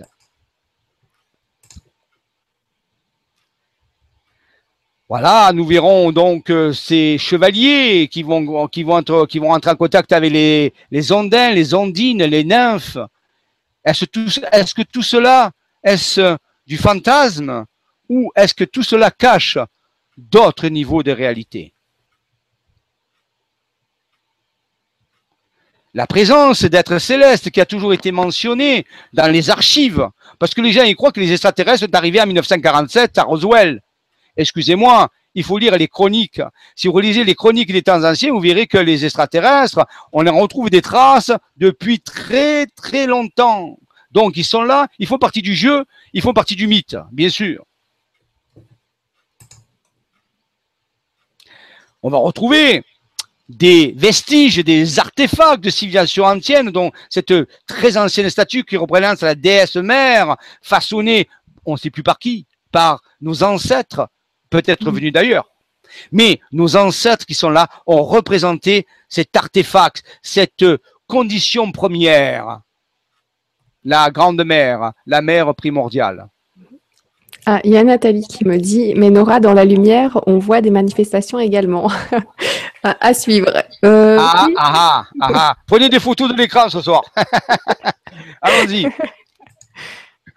Continue. Avançons. Voilà. Donc ici, on va, on va donc trouver des, on a un petit peu fouillé ces archives, ces archives ancestrales de mémoire, et on va essayer de chercher donc des images. Bon, je vais pas toutes les commenter parce que j'en passerai la nuit. Hein. Donc on va, elles vont parler par elles-mêmes. On va être à la quête. Alors, la quête de qui?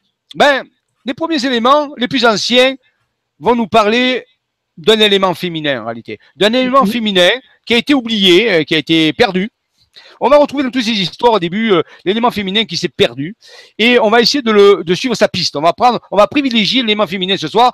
On va, c'est pas qu'on va écarter l'homme, le, mais on va le laisser de côté pour l'instant. On va se concentrer sur l'élément féminin. Alors, ça, fait des centaines d'années que l'homme est bien placé. Là, on va, se faire une petite soirée pour nous. Voilà, on, va rendre justice ce soir. On va le mettre un petit peu de côté, mais c'est pas qu'on l'oublie. Mais on va dire, oh, on va, on va se concentrer sur l'autre partie. Oublier. Voilà. Donc, quelques, quelques images, euh, toujours de ces mythes, hein, euh, je ne vais pas les commenter, elles parlent par elles-mêmes. Essayez de vous imprégner de ces images, de rentrer dans l'image, de rentrer dans, la perception énergétique, ce que ça vous évoque, les émotions. Travaillons avec le travail d'artiste, là, le cerveau droit, la partie droite du cerveau. On va, vous voyez, on rentre dans, dans cette dimension. Voilà. On n'analyse rien, on se laisse porter, on ressent ces choses qui sont là, les images nous parlent, On laisse venir la vibration pour rentrer dans ce côté-là.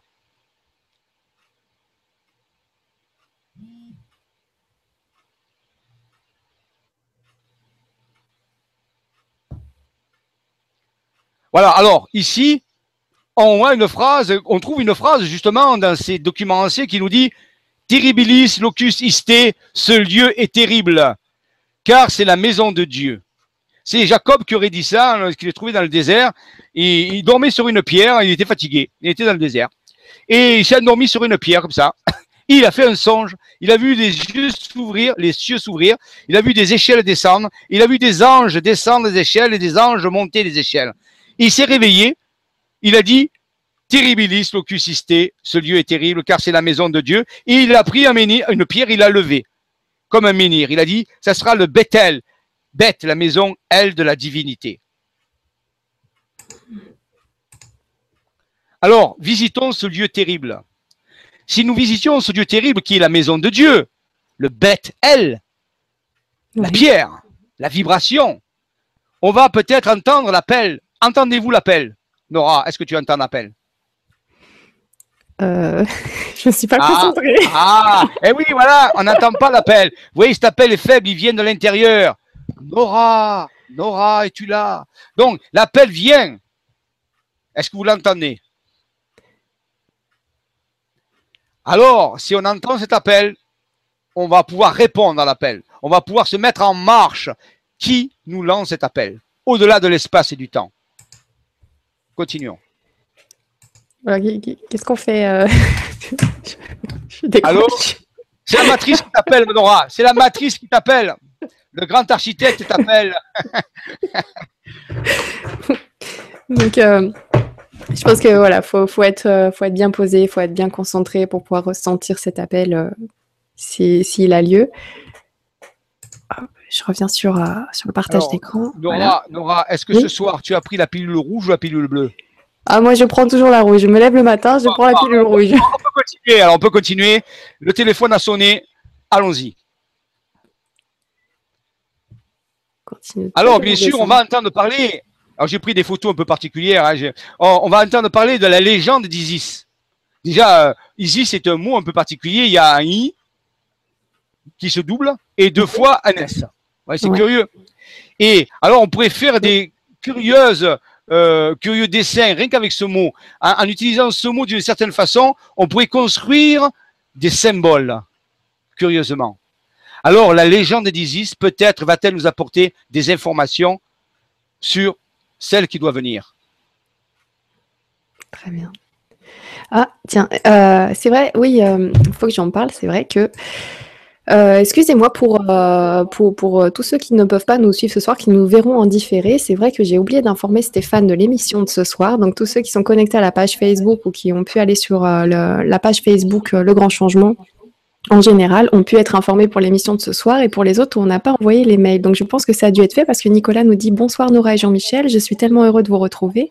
Un peu par hasard ce soir, j'étais dans un massage taille quand j'ai reçu le mail sur la vibrate ce soir et pouf, je suis rentrée vous voir. C'est reparti, super Nicolas. Voilà, donc euh, bah, tous ceux qui ont reçu le mail maintenant, bah, bienvenue. ah oui, euh, Et il a reçu un message dans un massage. C'est intéressant. C'est vrai. Effectivement. Donc euh, voilà, excusez-moi pour, euh, pour le, décalage. Donc vous allez pouvoir voir le début. Donc c'est vrai qu'il y, a à peu près un quart d'heure de ça, Jean-Michel avait prévenu tout le monde. Est-ce que vous voulez prendre la pilule rouge ou la pilule bleue pour poursuivre l'émission de ce soir? Donc euh, je, veux, je vous préviens encore une fois maintenant à ceux qui arrivent tout de suite. Vous n'êtes pas obligé de regarder la suite de l'émission. Ça peut vous perturber donc d'une façon ou d'une autre. On ne sait pas encore. Que on peut pas le savoir avant de l'avoir écouté ou vu. Donc euh, là, c'est difficile, mais bon, pour tous les curieux qui poursuivent et qui ont envie d'aller plus loin dans leur recherche, eh ben, bienvenue et euh, je suis très contente de vous retrouver. Je vous remets tout de suite le partage d'écran et on reprend le fil de l'émission. Voilà. Merci. Alors, donc, Isis, Isis va nous raconter cette histoire un petit peu de ce qui lui est arrivé, mais on verra tout à l'heure. Continuons toujours à collecter nos données. Alors, bien sûr, on va parler aussi des frères des étoiles, des frères des étoiles qui viennent d'ailleurs. On va retrouver dans ces légendes toujours des fées. Certains vont parler des fées qui viennent du ciel, d'autres de grands ancêtres, d'autres de grands chaque civilisation euh, a, sa façon, mais dans notre histoire, il va bien sûr être en permanence un lien avec le ciel à travers les frères des étoiles. Les frères des étoiles. Continuons. Alors bien sûr, dans les légendes, on va trouver aussi certaines ordres, ordres initiatiques comme les chevaliers du temple, les templiers. Donc eux aussi connaissaient ce secret, connaissaient cette prophétie de celle qu'elle est devenir, qu'elle est venir et devenir aussi. Donc en réalité, ces chevaliers, chevaliers des croisades, mhm. connaissaient, au moins les initiés, connaissaient cette légende.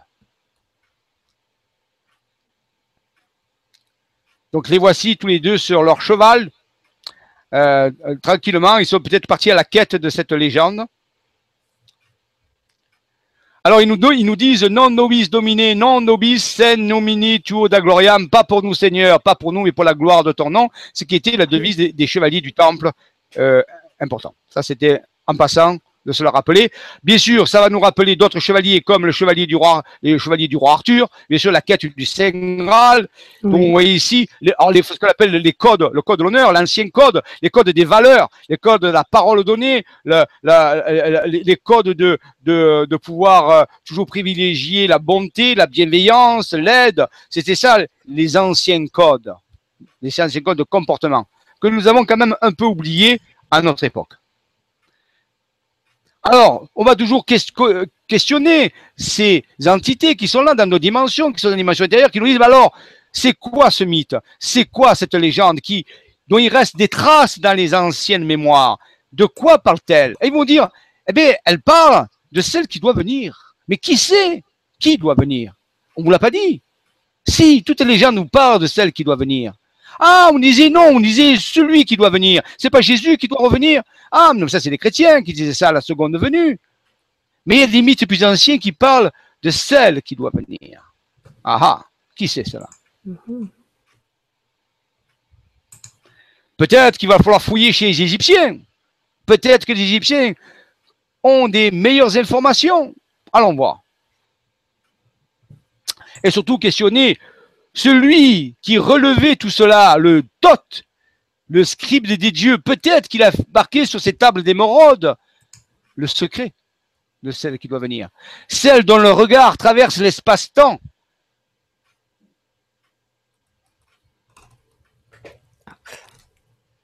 Je fais une petite digression, tu m'excuses. Euh, les Nicolas ont de la chance ce soir. Donc Nicolas nous parlait de son massage euh, pendant lequel il a eu un message. Et maintenant, nous avons Nicolas, un autre Nicolas, qui nous dit Bonsoir tout le monde, je suis super content de vous écouter en direct car c'est la première fois que mon planning me le permet. En général, je le fais en différé. En plus, c'est mon anniversaire. C'est trop génial. Merci à vous deux. Mais bon anniversaire, Nicolas. Merci beaucoup, Nicolas. Bon anniversaire. Bonne pilule rouge pour l'anniversaire. La, pour Bienvenue. Voilà. Ah, alors, continuons notre enquête, notre euh, exploration. Ce mythe va nous parler d'alchimie, d'union, d'union, de fusion entre le principe mâle et le principe femelle. Parce qu'on va retrouver ça, bien sûr. Euh, il faut qu'en alchimie, par exemple, on nous dira qu'il faut que le soufre et le mercure s'unissent à travers le sel. C'est le secret du cas du d'Hermès. Il faut unir les serpents entre eux. Il faut que ne plus que les serpents se fassent la guerre, mais il faut que les serpents fassent la paix et s'élèvent sur l'axe vertical. Donc, ce secret de celle qui doit venir est-il relié à l'alchimie, à la réunion des complémentaires Possible. Allons voir les Dogons, les, les Dogons du Mali. Ils vont nous rencontrer. Tiens, justement, les Dogons disent que leurs ancêtres sont venus des étoiles et qui venaient de Canis Major de Sirius. Et justement, c'était qui? Alors, ils les appellent les Nomos. Les Nomos, c'est le nom en malien des Abgal en sumérien. C'est les mêmes. Et on voit ici un Abgal dans l'eau qui salue les Dogons, les ancêtres des Dogons, et qui vient les enseigner, les informer. Les Abgal, pour ceux qui viennent d'arriver, on en a parlé en tout début d'émission en faisant le lien avec euh, la, petite photo étrange qui avait été prise lors de la dernière émission sur la FSV, la force sans visage. Tout à fait. Alors on voit que, voilà, ici on vient euh, rendre compte au roi de ce mythe, de cette histoire, de, l'avancement de cette prophétie, tout se met en place au cours du temps pour que cette prophétie se réalise. Et quand est-ce que cette prophétie doit se réaliser? Le seul moment où elle peut se réaliser est connu des anciens sous le terme la fin des temps. C'est inscrit, Tot l'a marqué. Entendez-vous toujours l'appel? Oui. Est-ce que l'appel est plus précis? Oui. Plus audible? C'est que vous avez avancé dans la prophétie. Alors, allons un peu plus loin. Pour connaître quand est-ce que va se réaliser cette prophétie, il faut connaître le mouvement des planètes, le mouvement des étoiles, la, la science. Et ici, je ne vais pas rentrer dans trop de détails ce soir parce que nous n'avons pas le temps, nous parlons du mythe. Nous avons déjà parlé de la précession des équinoxes, cette grande année cosmique qui fait 26 000 ans, où l'axe de la Terre balaie les constellations, on peut dire, euh, polaires. Et les anciens savaient qu'au bout d'un certain nombre d'années cosmiques, la prophétie finale se réaliserait. Ils ont tout mis en place, ils ont, mis les balises en espérant que ceux qui des générations qui verraient cette prophétie comprennent. Parce que s'ils ne comprennent pas, ils ne verraient pas la prophétie se réaliser. Alors ils devaient comprendre ce qui allait se passer. Donc ils vont laisser des indices.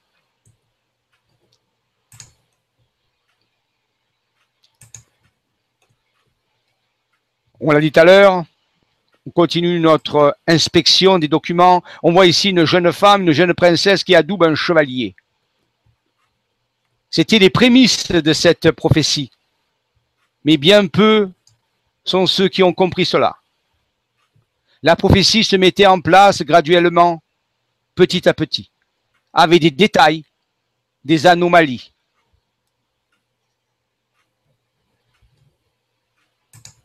Continuons. Lancelot du lac, la quête de Guenièvre, le roi Arthur, le Saint Graal sont des indices majeurs dans cette prophétie.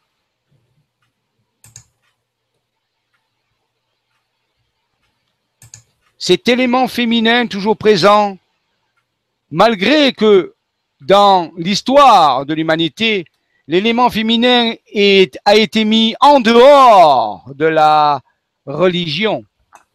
Je ne dis pas de la spiritualité, je dis de la religion. Il est resté toujours présent dans un courant occulte, caché. Certains appelaient ce mouvement le mouvement de la lignée du Graal. La lignée du Graal. Connue par les initiés qui était en contact avec les frères des étoiles, qui maintenaient la communication, qui les aidait à se rappeler.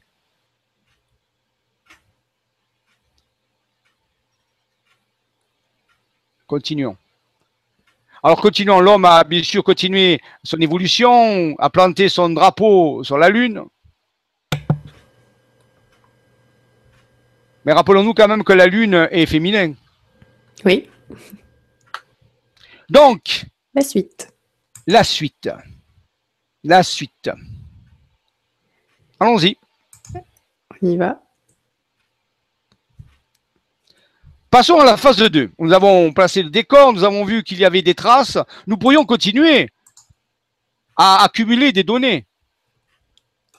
On a senti l'appel être plus précis.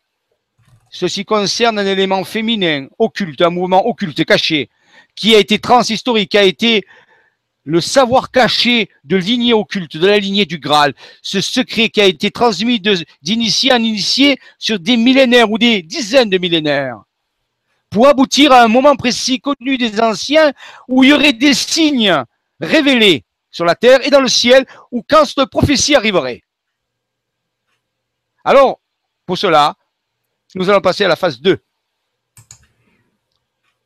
Nous passons un palier. Vous pouvez encore y aller. Attention, attention. Nous allons plus profond dans le terrier d'Alice au Pays des Merveilles. Donc, euh, je dis ça par exemple pour Odile, un petit coucou à Odile qui nous dit bonsoir à tous, quel plaisir de vous retrouver. C'est vrai que vous êtes nombreux à arriver en cours de route. Donc voilà, phase 2 de l'émission de ce soir. Phase 2. C'est parti. C'est parti. Provence, terre des dieux. Bon, on a le droit, c'est un mythe. Donc ici, nous allons nous intéresser au-dessus de la France. Pourquoi? Parce que c'est là que le mythe va apparaître, va se densifier, va se mettre en scène, va apparaître, comme je l'ai dit tout à l'heure. Il faut bien un endroit. Ce mythe est relié au Graal, rappelez-vous. À travers l'histoire du Graal. Il est relié à Isis aussi, qui représente cet élément féminin qui a été oublié, qui, qui a disparu au cours de l'histoire. Continuons.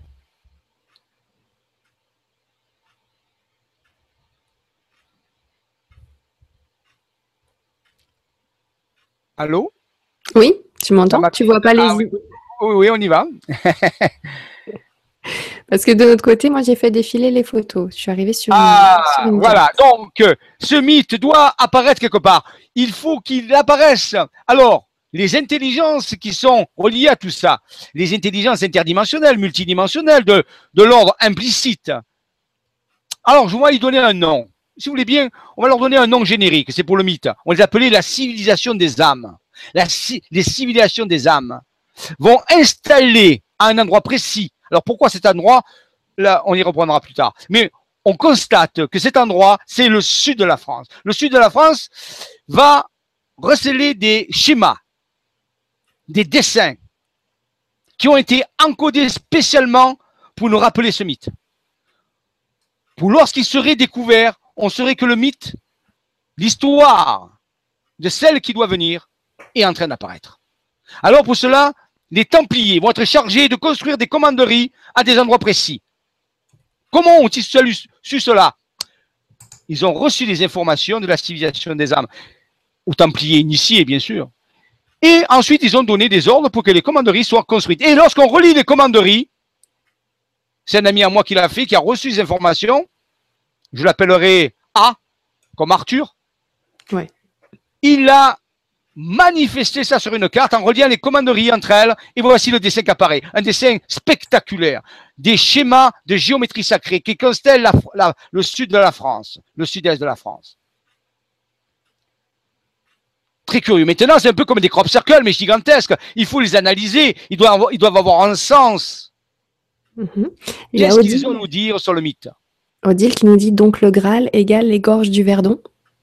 Ah, on dit que le Graal est caché à Saras. Où se trouve Saras S-A, 2-R-A-S. Mhm. Si vous trouvez des gorges de Saras, vous ne serez pas loin du Graal. Continuons. Alors justement, en Provence, il y a un lieu très spécial connu des, anciens, sous un vocabulaire qui s'appelle Théopolis. Théo, Dieu, polis, la cité, la cité des dieux. J'ai déjà parlé, cette cité qui existe encore, enfin, les vestiges. Mm-hmm. Rappelez-vous, l'ordre implicite se manifeste d'une certaine façon. Il reste des traces. Et là, il y a, les anciens nous indiquent, j'en ai déjà parlé dans d'autres euh, émissions, où Raymond Spinozzi a trouvé un morceau de tuile en ce lieu où il y a marqué Turbilio Sublimis, le tourbillon sublime, un gigantesque vortex, un vortex qui permet de communiquer avec les dimensions intérieures, sur le lieu de Théopolis, la cité des dieux, en Provence. Alors, est-ce dans cette région que le mythe va prendre forme? Le vortex sublime. Sublime, il est sublime. Il n'est pas beau, il n'est pas grand. Il est sublime. Donc, si c'est un vortex sublime, il doit faire apparaître les choses sublimes. Quand? Quand les conditions seront réunies. Quand le moment sera venu. Alors, allons-y. Nous commençons à mieux y voir Il y a euh, All This Blessed. Ah. All, this Blessed. Qui nous dit Ce sont les nouvelles cartes de Raymond qu'on a vu passer. Non, ce sont des anciennes cartes. Elles ont. Euh, non, les cartes d'avant, c'est Arthur, c'est pas Raymond. Celle d'avant, d'avant, c'était Raymond. Là, Arthur, c'est pas Raymond. C'est un autre chercheur. Mais je garderai son nom dans la discrétion. Vous me le permettez. Très bien, pas de problème. Alors continuons à explorer les anciennes cités, les cités des dieux. Alors on connaissait bien sûr en Égypte Héliopolis par exemple, où il y avait ces dieux. Mais là, les trouver en Provence, ça étonne. C'est curieux. Allons-y. Toth nous indique toujours, à travers ces notes qu'il a prises, la suite de l'histoire. Permettez à Toth de continuer. Alors, bien sûr, on va trouver des anciens documents, des anciens documents où il y a des écritures mystérieuses. On va les trouver dans le Verdon, par exemple. Et là, on voit comme des schémas, des, des écritures, des dessins, des croix, peut-être des vaisseaux. Et si on essaie de décrypter cette écriture, il y a des mondo non sum, ça veut dire nous ne sommes pas de ce monde. Peut-être la visite mhm. d'être venu d'ailleurs, qui veillait sur ce secret. C'est un document, certains le disent, d'origine templière.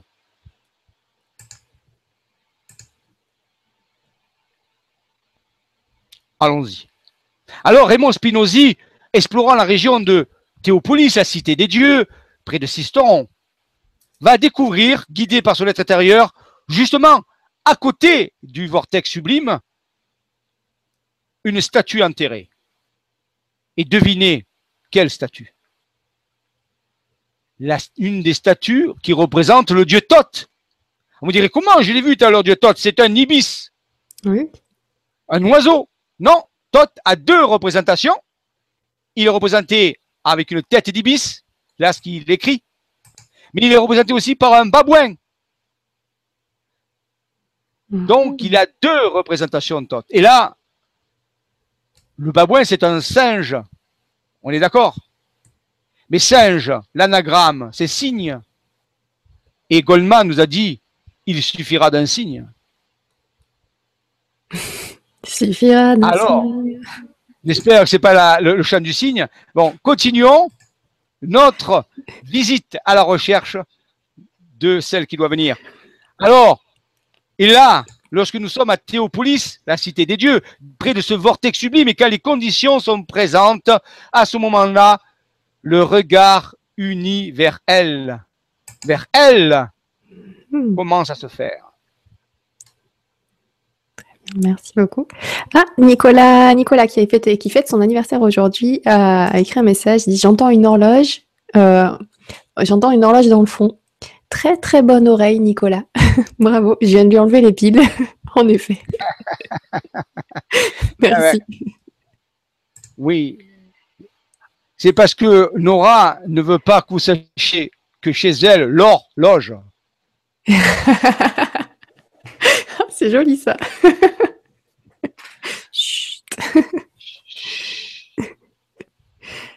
Alors l'image. Le voile se lève. Vous êtes prêts? Allons-y.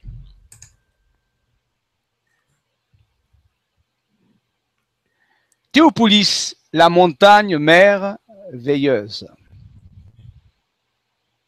Est-ce que ce secret ne serait pas relié à une mère veilleuse?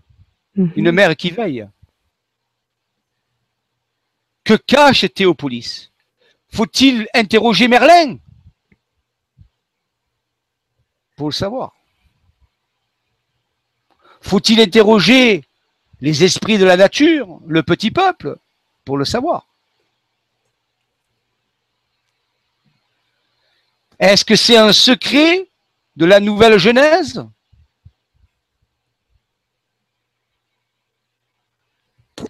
Est-ce un secret caché dans la géométrie sacrée? Est-ce que le petit peuple va nous révéler cela? Alors Raymond va toujours sur le site de Théopolis, va trouver un morceau de tuile très particulier. Sur ces morceaux de tuile va se trouver incisé un faucon, vous le voyez en bas, vers la gauche. Et en haut, on va trouver un œil qui sort d'un lieu, d'une structure, qui est représentée par euh, deux traits comme une boîte.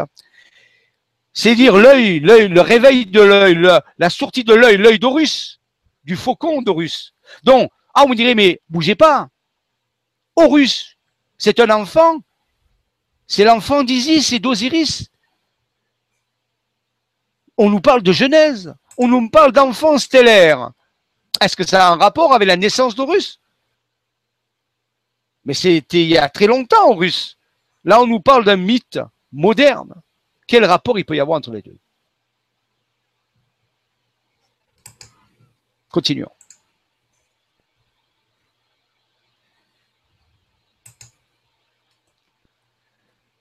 Alors, nous avons dit tout à l'heure qu'il fallait s'interroger sur le mythe d'Isis et d'Osiris. Il serait long de l'expliquer ce soir, nous ne pouvons pas. Mais en gros, Osiris est mort assassiné par Seth, coupé en 14 morceaux. Isis voulait à tout prix le ressusciter parce que c'était l'amour de sa vie. Et donc, grâce à la technologie des pyramides, elle a pu se faire enfanter par Osiris, qui a été ressuscité selon le mythe osirien, mhm. un court instant pour féconder Isis et donner naissance plus tard à, Osus, à Horus. C'est-à-dire qu'Horus serait Osiris ressuscité sous forme d'un enfant. Écoute, Nathalie te dit, mais que de pistes tu nous donnes, Jean-Michel, que de pistes Que de pistes Oui. Oui, on avance, on avance. De nombreuses pistes. Alors, tout ceci, on nous parle aussi dans les traditions d'une émeraude tombée. Attention, je vous l'avais dit, si vous êtes là, vous êtes prêt à entendre. Mais il faut entendre au-delà du voile. Les traditions nous disent que Lucifer. Lucifer était le porteur de lumière. Dans notre mythe à nous, il n'est pas méchant. Lucifer est un, une entité qui éclaire les hommes, mais les hommes n'ont pas, pas compris Lucifer. Les hommes écoutent d'autres dieux. Et pour ces autres dieux, Lucifer est un ennemi, car il veut éclairer les hommes. Alors il a mauvaise réputation. Mais il a la tête euh, dure, Lucifer, et il sait, il en veut. Donc, il continue d'éclairer les hommes malgré que les hommes le rejettent et que les hommes euh, l'accusent. Il accuse de porter la lumière. Peut-être que les hommes veulent-ils rester dans les ténèbres. C'est possible. Et la légende nous dit que du front de Lucifer est tombée une émeraude. Cette émeraude est tombée et Thoth a pu en récupérer un morceau, le dieu Thoth qu'on a vu tout à l'heure, et sculpté sur cette émeraude les tables d'émeraude qui contenaient le test, le texte de l'alchimie, de la révélation de l'alchimie. Alors, si nous arrivons à trouver cette émeraude, où est-ce qu'elle est tombée? Peut-être que nous pourrions nous rapprocher de l'explication de celle qui doit venir. Alors justement, Raymond Spinozzi a trouvé cette émeraude, on la voit en haut. Ah, euh, tu as changé l'image. Je reviens. Je reviens, En haut, vous voyez ce dessin utilisé par les montagnes fait une émeraude. Elle est posée sur le front du, visage qu'on a vu tout à l'heure. Alors oui, je ne l'ai pas dit, c'était le visage d'Osiris. Mhm, d'accord. Vous direz quoi? Ben, Attendez, bougez pas. On vous avait dit qu'elle est tombée du front de Lucifer. Ça peut pas être la tête d'Osiris. Ah ah Ah Je vous laisserai réfléchir à cette analogie qui était Osiris et qui était Lucifer? Donc, l'émeraude est tombée de front de, cette personnage, de ce personnage dessiné par les routes qu'on a vu tout à l'heure. Elle va tomber quelque part. Où est-ce qu'elle va tomber? Eh Vous voyez, il y a un deuxième destin, un peu plus bas. Et là, ce dessin nous indique que Esmeralda, l'émeraude, est tombée dans le Verdon un dessin fait par les sommets de montagne dans le Verdon. Donc ils indiquent que l'émeraude de la connaissance est tombée dans le Verdon. Et c'est intéressant parce que le Verdon, c'est le don vert. Oui. Vert, comme l'émeraude. Ah. Alors ici, on voit qu'en Provence, il y a des choses intéressantes. Il y a l'émeraude, il y a la cité des dieux. Il y a bien de choses intéressantes. Continuons Oui. notre voyage dans le mythe. Alors, comme Osiris est mort et ressuscité sous forme d'Horus dans le mythe osirien d'Égypte, il a fallu placer cette histoire dans le ciel, un endroit où personne ne pourrait l'atteindre, où personne ne pourrait la dénaturer, où personne ne pourrait modifier les choses. Alors on a dit, mets tes secrets dans le ciel, ils ne seront pas atteints par la pourriture. Donc on a utilisé une constellation pour représenter Osiris. Cette constellation est la constellation d'Orion.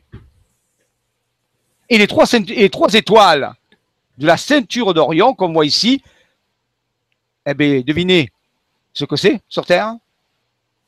Les trois pyramides du peuple Trois de Gizeh. pyramides. Ah ah Continuons. Osiris était le gardien ou le chef ou le roi d'un royaume appelé Lamenti, le royaume intérieur, le royaume sous l'Égypte. Parce que il faut savoir, peut-être que vous le savez ou pas, que vous connaissez l'Égypte explicite, l'Égypte que vous voyez quand vous faites les voyages, mais vous ignorez l'Égypte implicite, l'Égypte de dessous terre, parce que sous, il y a aussi une Égypte.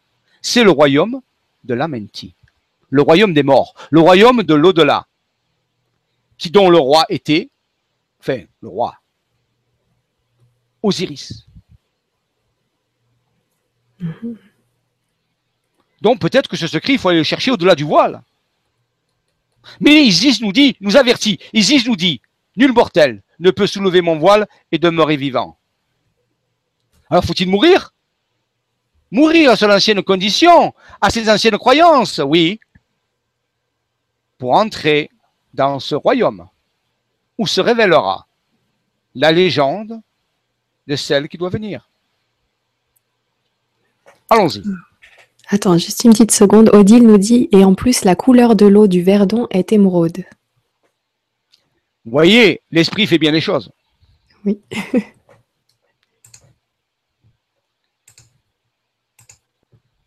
Alors, bien sûr, on ne peut pas explorer l'espace sans passer vers les sept sœurs, les sept sœurs, les Pléiades.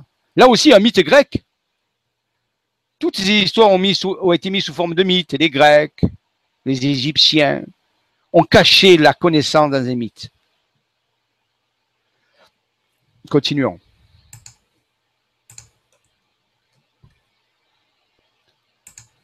Ah, ici, on va vous poser une question ce soir. Ah, vous croyez vous y échapper? Non, non. Quel est le secret de cette étoile? Alors, qui peut me dire quelle est cette étoile? Vous avez 10 secondes. Tic-tac. Je sais pas, euh, Sirius euh, Nora, tu es trop forte. C'est pas vrai C'est venu tout seul Bravo, Nora, en 3 secondes, elle a résolu une énigme multimillénaire. Qualifiée, elle est qualifiée. Oui, elle est passée au niveau 1. Bravo, Nora. C'est Sirius. Soyons un peu Sirius. Soyons un peu sérieux, c'est ça. Mais ça m'est venu, mais il n'y a pas de hasard, c'est vrai. Mais ce matin, euh, voilà, j'étais à deux doigts de partager une image sur Facebook où c'était marqué. Il y avait une petite blague avec Sirius euh, et les extraterrestres, donc c'est pour ça que ça m'est venu tout de suite. Vous voyez, voilà. Ça, c'est l'esprit. Bravo. Merci pour une fois. Ah, pas pour une fois. Il faut jamais se diminuer. Moi, c'est vrai. J- j'en profite. Voilà. Merci beaucoup. Alors, on Alors. continue. Donc, Donc, Nora nous a révélé le secret de Sirius. Cette étoile est Sirius. Allons-y. Sirius, appelé Sotis en Égypte, oui. cache le nom de Isis. Donc, ça veut dire que derrière cette étoile, on a codifié un personnage dans les légendes qu'on appelle Isis. Alors, on a vu tout à l'heure qu'Orion, c'était Osiris, et que Sirius ou Sotis, c'était Isis. Ah, deux protagonistes de l'histoire sont rassemblés au niveau du ciel. Maintenant, ici, on voit une, un dessin tiré d'un livre qui s'appelle Genesis, curieusement. Mhm. Et on voit que Isis est dans l'arche, l'arche fondamentale. Et rappelez-vous que les deux téraphins du propitiatoire, c'est-à-dire du couvercle de l'arche de l'alliance, ne savaient pas ce qu'il y avait dans l'arche. Ils regardaient, mais on nous disait personne ne peut savoir ce qu'il y a dans l'arche sauf le Dieu, la divinité.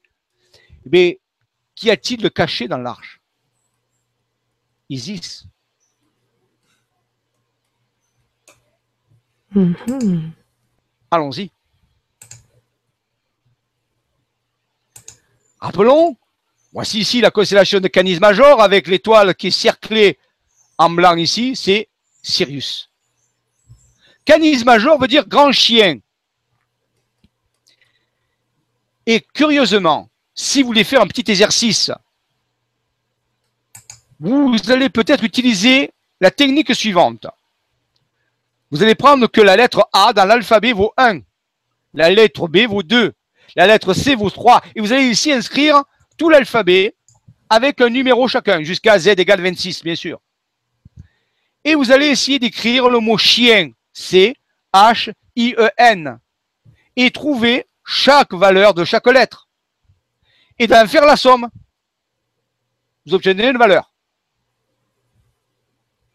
Oui. Et rappelez-vous, je vous ai dit que seul Dieu sait ce qu'il y a dans l'arche. Eh bien, vous allez prendre le mot Dieu, D-I-E-U, et vous allez faire la même opération. Chaque lettre a une valeur. Vous allez trouver la valeur de chaque lettre, faire la somme. Et ensuite, vous allez comparer la valeur que vous obtenez du mot chien, canis major, avec le mot Dieu que vous avez obtenu. Et vous me direz ce que vous allez trouver. Continuons. Suivons le chien. Alors ici, ce n'est pas le lapin blanc, mais c'est le chien. Donc, Genesis, les le, le- c'est quoi? Alors, on nous dit, et in Arcadia ego, et moi aussi, je suis dans l'arche. Je suis dans l'arche. Qu'est-ce que c'est le secret de l'arche? Alors, on vous dit, dans les Anciens Testaments, Moïse parlait à Dieu avec l'arche. C'était l'arche de l'alliance, l'arche qui contenait certaines structures, le secret de l'arche. Mais on peut voir l'arche en étant autre chose quelque part aussi. Peut-être qu'on peut envisager que l'arche est aussi un lieu de naissance, un lieu de régénération, comme un sarcophage un peu spécial. Pour cela, je vous conseille de revoir le film, le film, je parle, pas la série, le premier film, Stargate. Et à un moment donné, vous allez voir comment on utilise une certaine technologie en forme de sarcophage pour obtenir certains résultats. Donc, je suis dans l'arche, in Arcadia ego, et je suis dans l'arche. Dans l'arche, il y a Isis. Isis, c'est les gènes d'Isis, Genesis, la Genèse. Alors, on nous parlait ici de celle qui doit venir. Mais comment doit-elle venir? Par une Genèse, par une naissance. Vous dire oui, mais je connais ça, c'est Horus, le fils d'Osiris et d'Isis, qui était aussi Osiris ressuscité. Donc, on voit qu'on nous parle de la même chose, d'une naissance, d'une genèse, de quelque chose qui est nouveau, mais qui était ancien. Mais pour cela, il faut un rendez-vous. Est-ce que vous entendez le rendez-vous? Est-ce que vous l'entendez? Ouais. Alors, si vous l'entendez, nous allons passer le Rubicon. Nous allons passer la rivière. La rivière vers l'autre monde. Je vous suis.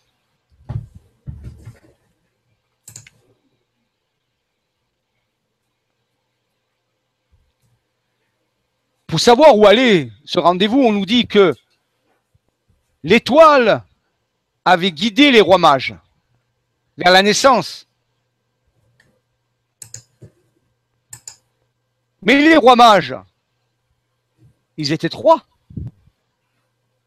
comme la ceinture d'Orion, qu'on appelle aussi les rois mages, ou les trois rois. Donc, suivons l'humain et Kaelo, la lumière dans le ciel, ou la lumière qui marche dans le ciel. Il y a déjà des, petites réponses. Donc, il y a Nathalie qui nous parle de, qui nous dit le tombeau de régénération. Il y a aussi le nombre 39. Oui. Euh, voilà. Alors, c'était par Nathalie. Oui. Nathalie et quelqu'un d'autre. Euh, et je ne sais plus qui nous avait dit euh, autre chose. Alors, attends, je vais regarder vite fait. Parce que c'est vrai qu'il commençait à y avoir pas mal de commentaires depuis, euh, depuis le début de l'émission, donc il faut vite que je les retrouve. Alors, oui, donc il y a euh, All This Blessed, All This Blessed qui nous dit 39 aussi. Odile nous parle de la porte des étoiles. Oui, alors 39, d'accord, 39, mais ce 39, qu'est-ce qu'il vous dit par rapport aux deux mots? C'est ce que je veux savoir, aller au bout de l'analyse. 39, c'est bien, mais qu'est-ce que ça veut dire pour ces deux mots? Chien et Dieu. Qu'est-ce que mathématiquement ceci induit-il? Ok, on va chercher encore un peu. On continue. Laisse-moi un peu de temps. Hein. Je suis sûr que vous allez déverrouiller la porte. Alors, on nous a commencé, le mythe commence à devenir plus précis. Isis, Osiris, Horus, résurrection, coffre de résurrection, arche, Genèse. Moment précis, cité des dieux, Graal, la lignée. Tout ceci se met en place. Il y aura des signes dans le ciel et des signes sur la terre. Alors, cherchons ces signes dans le ciel, en rapport avec les signes de la terre. L'endroit de la terre, dans notre mythe, on l'a trouvé. Théopolis, la cité des dieux. Ah, je t'arrête une petite seconde. Oui. Juste pour te dire que Patrick te dit, alors, euh, donc chien égale Dieu, donc ça c'est Nathalie qui nous dit ça, chien égale Dieu. Ensuite, Patrick dit que euh, c'est la table alpha. Et il nous dit encore, chien et Dieu égale 3 comme la Trinité. Alors, vous avez résolu l'énigme. Si chien égale 39 et que Dieu égale 39, dont 39 égale 39, donc chien égale Dieu. Oui. Qu'est-ce que ça veut dire? Il va falloir interpréter maintenant. Maintenant, si vous voulez aller plus loin, essayez d'écrire le mot Graal. G-R-A-A-L. Mhm. Alors, nous avons trouvé le lieu, Théopolis, la cité des dieux, en Provence. Maintenant, il faut trouver le moment. Alors, il faut faire un petit peu d'analogie, il faut réfléchir un petit peu comme euh, Sherlock Holmes. L'histoire du Graal, d'après le Da Vinci Code, mythe moderne encore, bien sûr, nous dit que la porteuse du Graal, c'est qui c'est, Nora? Euh, Attends, tout à l'heure tu parlais d'Isis. du Graal, qui ça peut être? Isis, non? Plus, plus récent, c'est vrai. Plus récent. Dans Da Vinci Code, c'est qui le Graal? Ah ben, Je ne l'ai pas lu. Tu l'as pas lu Ah bon. Alors, donc, dans Da Vinci Code, on nous dit que le Graal, c'est Marie-Madeleine. Donc, Marie-Madeleine et Isis vont être reliées au-delà de l'espace et du temps, à travers le mythe. Toutes, toutes, les deux porteuses du Graal. Et Marie-Madeleine, sa fête, c'est quand? Bah, vite, il faut sauter sur un calendrier, il faut chercher vite. Vous tapez sur Internet Google euh, euh, Fête de cette Marie-Madeleine, vous avez la solution en quelques secondes. Vous voyez, notre époque est, est fantastique avec ça, parce qu'on peut trouver des informations qui avant nous auraient demandé beaucoup de temps. On peut répondre presque instantanément à la question. Qui c'est qui va gagner? Qui c'est qui va trouver? Quand est-ce qu'on fête la Sainte Marie-Madeleine? Le 22 juillet. Oh, Nora encore qualifié. 22 juillet. Google. Donc, 22 juillet, c'est la fête de la Sainte Marie-Madeleine. Alors, 22 juillet, revenons à l'image. Que se passe-t-il? Alors, je reviens, je reviens sur l'image, excusez-moi. L'alignement stellaire du 22 juillet. Et eh bien en plus, il y avait la date sur l'image, dis donc. Eh bien oui, eh ben oui, tout est là, c'est tous nos yeux. Comme quoi, nous ne voyons pas avec nos yeux, même notre cerveau. Donc, le 22 juillet, c'est l'alignement pour les Égyptiens, à l'Égypte antique, le moment où Sirius se levait à l'horizon, et au moment où elle se levait, elle est devenue rouge, on la voyait apparaître rouge, elle était alignée avec le soleil et la terre, tous les trois étaient alignés. C'était le jour de l'an de l'Égypte, de l'époque égyptienne. Le lever héliaque de Sirius. D'accord. Vous direz, d'accord, mais quel rapport avec Marie-Madeleine? Eh bien, justement, le 22 7, c'est la fête de la Sainte Marie-Madeleine. Donc, on l'a fêté à cette Marie au moment de lever héliaque de Sirius, curieusement. C'est comme si, au-delà de l'espace et du temps, on nous montrait des liens qui apparaissaient. Mais, pour nous mettre encore plus sur la piste, le 22 juillet, le 22e jour du 7e mois de l'année, déjà dans le tarot, le 22e, l'âme, c'est l'arcane, le fou, le mat, celui qui a fini la quête. Et 7, c'est le chariot, le Merkaba, le vaisseau. Donc on nous, dit, on nous indique ici que pour finir la quête, il faut activer le vaisseau. Quel vaisseau? Le Graal Mais si par un éclair de génie, vous divisiez 22 par 7, vous obtiendrez quelle valeur? 3 quelque chose. Ah mais attends, 3 quelque chose. On n'est on pas dans encore le nombre d'or ou tout ça. 3, 14, c'est quoi? Ouais, c'est ça. C'est quelle valeur ça? Quel, quel, euh, Ce nom, vous le connaissez très bien? C'est pas le nombre d'or. C'est le second plus grand nombre. 3, 14, 28, 57, 14. C'est le nombre Tu vas nous le dire tout de suite. Bah alors, c'est un peu irrationnel ce que vous faites, c'est un peu irrationnel ça. C'est un nombre irrationnel justement. C'est pi. C'est pi. Ah ben voilà, nombre d'or, pi, tout ça. Voilà, tu choisissais dans ma réponse. Et oui, c'est le nombre pi. Donc, c'est la valeur rapprochée du nombre pi. Un nombre irrationnel qui permet de calculer les circonférences à partir des lignes droites du diamètre c'est le nombre qui permet de faire passer la ligne droite à courber la courbe, la courbe de l'horizon, la courbe féminine. La courbe féminine à partir du masculin. Si je prends le masculin qui est droit, j'y applique l'opérateur pi, 22 septième, et j'obtiens la courbe féminine. Mais tu sais quoi, à chaque fois, je suis désolée pour tout le monde parce qu'il y a un léger décalage entre vos réponses euh, et, les questions de Jean-Michel. Parce que je m'aperçois qu'il y a, dès que tu me demandes de répondre, quelques secondes, on va dire 10 secondes, on a à peu près 5 euh, ou 10 secondes de décalage et il y a toutes les réponses. Là, j'ai le Graal, Marie-Madeleine, euh, Pi. Merci beaucoup. Eh bien, c'est trop bon, c'est trop fort. Faudrait que vous répondiez avant la question pour que je puisse avoir la réponse tout de suite. Voilà, on va faire un cours de télépathie, de précondition. Oui. merci Nicolas, merci Véro, merci, euh, merci Patrick. Euh, il y a plein plein de réponses et, euh, et, oui, donc vous avez été nombreux à trouver Pi. En effet, 3-14. voilà, merci, merci beaucoup. Alors, c'est un grand secret ce que je vous dis là. C'est pas, il m'appartient pas, bien sûr. Et un des nombres sacrés de l'univers. Vous interrogerez les scientifiques sur le secret de Pi.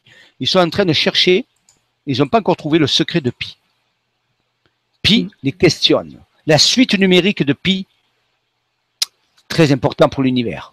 Donc, c'est Marie-Madeleine. Pi va coder Marie-Madeleine. Marie-Madeleine va devenir le rationnel dans l'irrationnel.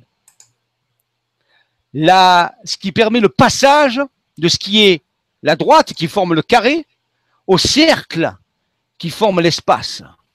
Rappelez-vous la quadrature du cercle, on l'a vu tout à l'heure, le carré et le cercle dans lequel on dessine la coupe du Saint Graal. Eh bien, ça, c'est le secret de Marie-Madeleine. Marie-Madeleine transforme l'homme en femme.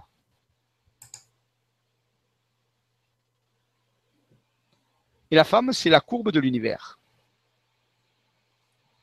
Car rappelez-vous que si je prends le diamètre, que je le multiplie par pi, j'obtiens la circonférence, et la circonférence est plus grande que le diamètre. Alors continuons sur ces secrets. Très bien. Pour que de celle qui doit venir, parce qu'on l'a pas oublié. Vous voyez que elle était annoncée de partout, mais il fallait vraiment mener une enquête très fine, très précise. Allons-y. D'accord. Ça cherche encore hein, pour le Graal, euh, chien et, euh, et Dieu. On verra à la fin euh, les réponses, je te les dirai à la fin. Alors, nous sommes au rendez-vous de cet alignement le 22 juillet à Théopolis, là où il y a le vortex sublime. Nous sommes au rendez-vous. Nous avons entendu l'appel. L'appel a résonné plusieurs fois. Il nous a attirés dans ce lieu de légende. Alors, bien sûr, le Verdon n'est pas très loin. C'est la même région. Verdon, Théopolis, c'est la cité initiatique des anciens. Certains l'appelaient Aeria, la cité antique de l'initiation. C'est là où va se révéler cet être intérieur, où cet être intérieur va pouvoir nous parler de cette légende. Parce que celui qui détient le secret de la légende, c'est l'être intérieur. L'être du monde implicite. Il nous donne toutes ces informations pour que nous, de l'explicite, nous pourrions comprendre ces choses-là. Il nous enseigne. Il nous initie à la quête spirituelle. Car c'est une véritable quête. Alors, écoutons ce double cosmique. Alors, Nora, peut-être qu'il faudrait euh, dire aux personnes qui nous écoutent que demain, justement, commence le premier atelier eh ben sur ce double cosmique. Oui, demain, donc on a, on a un atelier, le tout premier, premier cours. Alors, euh, les, ateliers, les vibrateliers, comme on les appelle sur euh, legrandchangement.tv. Donc, euh, donc les ateliers se passent, avec Jean-Michel Raoux, se passent en deux cours, deux cours de trois modules chacun. Donc, vous pouvez avoir accès à n'importe quel cours, n'importe quel module. vous pouvez vous inscrire à l'avance. Donc, vous allez sur service et accompagnement sur legrandchangement.tv. Vous sélectionnez sur la partie gauche, donc Jean-Michel Raoux, dans la partie créateur Jean-Michel Raoux, et vous verrez apparaître. Pour le moment, j'ai enregistré les trois modules du premier cours. Donc, le premier cours aura lieu demain. Voilà, vous pouvez vous inscrire. Donc, c'est l'inscription est à prix libre. C'est vous qui choisissez le, montant. Hein. Donc, comme ça, c'est cool. Tout le monde est détendu. Euh, Jean-Michel a bien préparé son cours. Lui, par contre, lui, il, bosse. il bosse bien. Merci beaucoup. et, euh, et, par contre, donc voilà, c'est vous qui allez pouvoir euh, tranquillement choisir le montant, choisir le nombre de cours auxquels vous voulez assister, le nombre de modules, le nombre de cours. Donc, le premier cours, le cours 1, module 1, aura lieu demain entre 19h et 21h pour ceux qui veulent y assister en direct. Maintenant, comme vous le savez, vous pouvez très bien vous inscrire au cours par vidéo. Si vous n'avez pas la possibilité de suivre le direct, vous allez pouvoir quand même avoir accès aux cours proposés par Jean-Michel par la suite, ainsi que pour tout le monde. Pour tous les cours qu'on propose, vous avez le lien d'inscription et vous pouvez revoir la vidéo autant de fois que vous le voulez, quand vous le souhaitez. Euh, aucun souci là-dessus. Donc, je vais vous parler d'abord des, des, deux cours parce qu'ils se suivent. Donc, on a euh, enfin les deux modules. Donc, le cours 1, module 1, a lieu demain de 19h à 21h, donc le 21 août. Et le cours 1, euh, module 2, aura lieu le jeudi 3 septembre de 19h à 21h. Voilà. Ce qu'il y a de bien avec le direct, c'est que vous pouvez poser vos questions comme pendant les Vibra-conférences, pendant le direct. c'est vrai que nous sommes moins nombreux, donc du coup, nous pouvons vraiment répondre à toutes, toutes les questions et on va prendre le temps. Euh, et ensuite, euh, je vous informe quand même que le module 3 du cours 1, pour finir le cours 1, aura lieu le 6 octobre de 19h à, 20, à 21h. Voilà. Ensuite, nous reprendrons en novembre pour le cours 2 et ces trois modules qui vont se suivre jusqu'au mois de décembre où on finira l'année euh, là-dessus. Donc, le cours s'appelle Les secrets du double cosmique, la mutation spirituelle de 2015 à 2019. Est-ce que tu veux nous en parler un petit peu, Jean-Michel?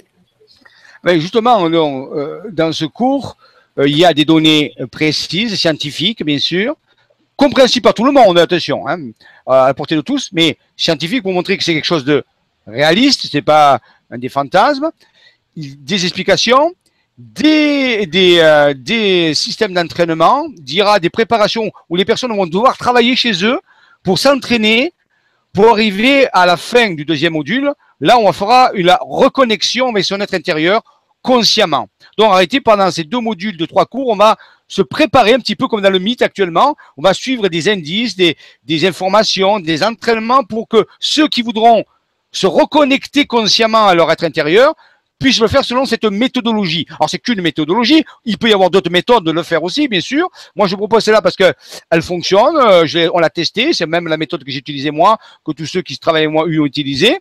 Donc, elle est scientifique, à la fois scientifique et, on peut dire, euh, euh, philosophiques, métaphysiques, bien sûr, puisqu'on va aborder des choses qui sont au-delà de la science actuelle, hein, mais qui sont de la science, mais d'une science avancée, si vous voulez. Donc, oui, de la pratique et, euh, et de la, des données théoriques avec, bien sûr, du travail que les gens peuvent faire chez eux. S'ils veulent pas faire le travail, euh, ben, voilà, quoi, ils peuvent pas le faire, mais il n'y aura pas de résultat. Donc, c'est vraiment quelque chose, euh, il faut y aller, quoi. D'accord. Il y a une auditrice qui m'avait envoyé un email en me disant qu'en ce moment, elle se sentait assez fatiguée. Est-ce qu'elle peut suivre les cours et faire l'exercice plus tard ou est-ce qu'il y aura les exercices pendant les cours? Enfin, elle voulait savoir si elle pouvait ah euh, y Alors, les exercices, je vais les, je vais les, expliquer. On verra. J'ai jamais fait ça à, travers la vidéo. Quand je fais ça, moi, j'ai fait ça sur euh, dix fois avec des, des, personnes sur un week-end, si vous voulez. Donc, euh, je, suis, je, suis, chez eux, je les vois, je les côtoie. C'est beaucoup plus facile. J'ai le matériel. Là, voilà. C'est la première fois que je le fais sur, par un cours sous vidéo. Donc, je vais voir m'adapter aussi, voilà. Mais je te remercie de euh, partager ça avec tout le monde parce qu'on peut pas tous te suivre là où tu es, donc. Euh, voilà, donc j'ai fait, un peu pour ça, vous pas euh, permettre à plus de gens de l'obtenir parce que pour moi c'est la méthode. Fait la méthode, pas ça, mais je veux dire c'est le premier chose qu'on a à faire, c'est se connecter avec son être intérieur. Parce que tout ce que je vous raconte là, le mythe d'Isadéa, celui qui doit venir, ou d'Indiana, euh, toutes les chroniques, tout, tout vient de là. Tout vient de tout. De tout vient de là. Voilà. Donc c'est pas quelque chose qui m'appartient, c'est quelque chose qui est depuis l'origine des temps, dont on n'a pas parlé, on a très peu parlé. J'en parlerai dans les séminaires, j'expliquerai d'où ça vient, comment ça, comment tout ça. Je vais pas le faire ce soir, mais pour moi c'est primordial, c'est la condition fondamentale. C'est s'il existe la spiritualité, elle prend sa source là. Après, on peut y greffer tout ce qu'on veut derrière, des religions, mais en réalité, on n'a même pas plus besoin de ça. On n'a même plus besoin de ça.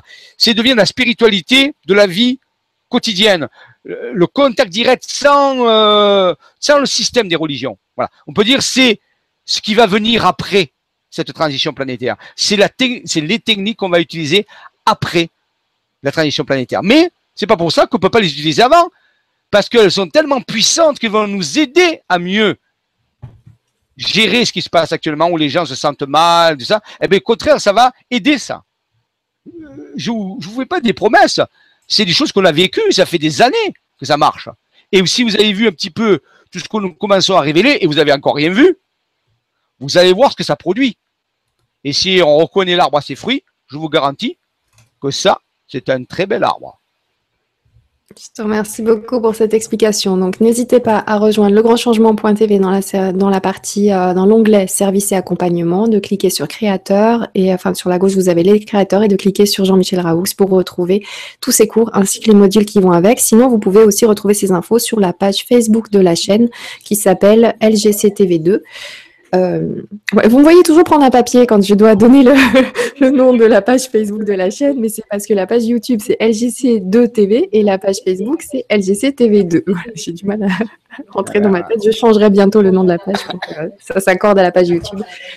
Voilà, donc il y aura les infos, il y aura aussi le lien de connexion sur la page Facebook, mais sinon vous pouvez tout simplement rejoindre legrandchangement.tv et retrouver ces informations-là. Et je dis à tous ceux qui sont déjà inscrits, parce que j'ai vu que vous étiez nombreux, à, vous êtes déjà inscrits euh, pour le cours qui commence demain. Donc je vous fais un gros bisou et j'ai hâte de vous retrouver demain pour savoir euh, plus en détail le contenu de ce cours très très intéressant et très prometteur. Je te remercie beaucoup pour ce partage encore une fois Jean-Michel. C'est vrai que tu as te plié à cet exercice pour la première fois sur Internet. Mais je suis persuadée que ça va le faire, ne t'inquiète pas. Merci beaucoup à toi. Alors, hop, je, je continue mon partage d'écran. On va essayer d'arriver au bout quand même. Alors, double cosmique, suivons le double, écoutons la voix qui vient d'ailleurs, l'appel venait, vous avez compris que l'appel venait de l'intérieur. Hein voilà. Donc, on va aller à la diapo suivante pour voir où va nous mener ce double, justement, mhm. dans ce mythe. Peut-être qu'il va passer par le Baphomet. Baphomet qui était un des secrets des Templiers. les Templiers vénéraient le Baphomet. Qu'est-ce que c'est?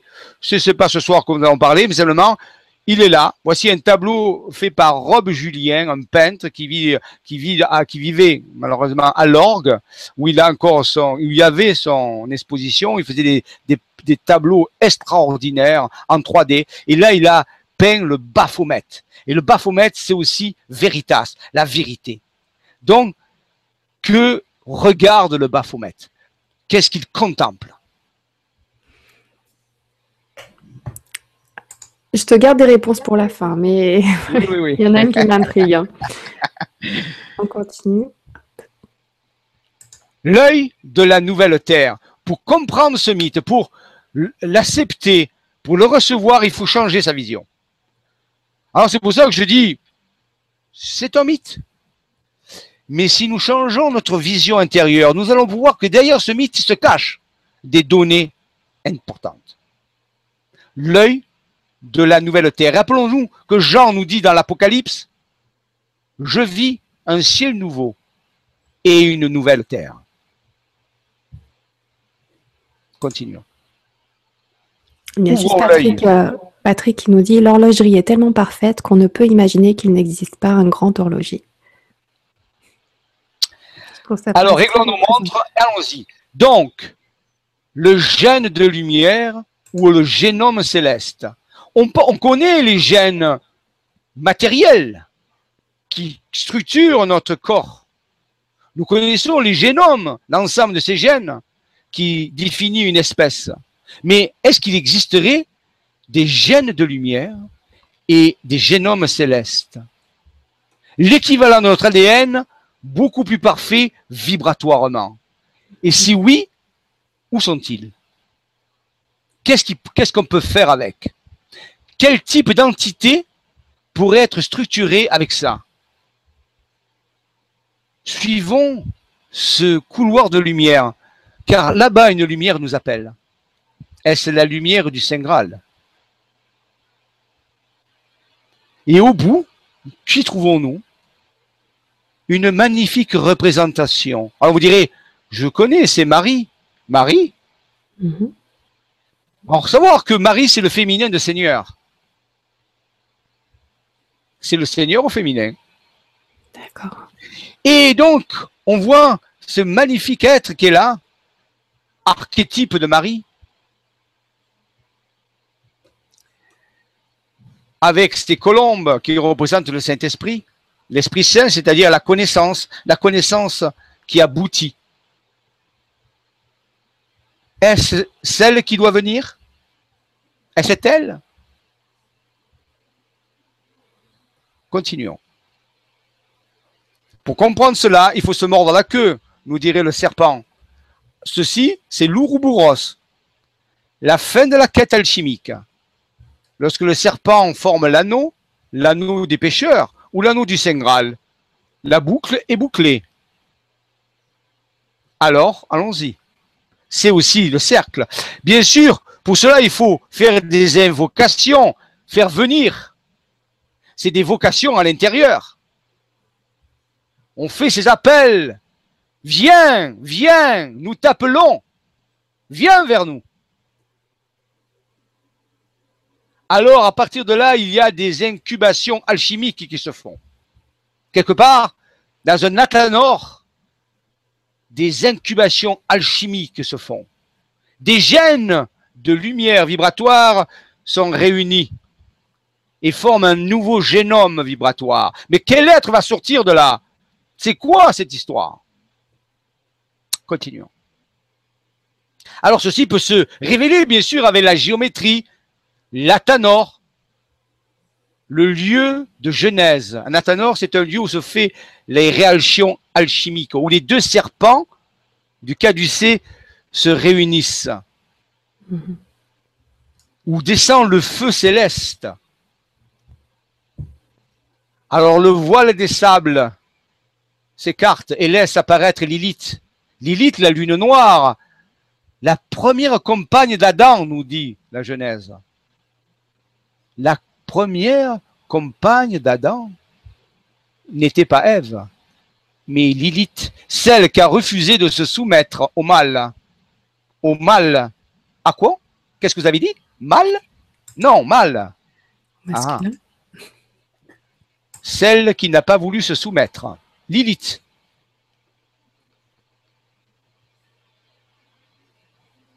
Alors, nous continuons d'approcher ce mythe. Pour ça, il faut franchir les étapes. Nous voyons au-delà, nous voyons autour du royaume de Gaïa. Gaïa, nous l'appelons la Terre, mais son nom, c'est Gaïa.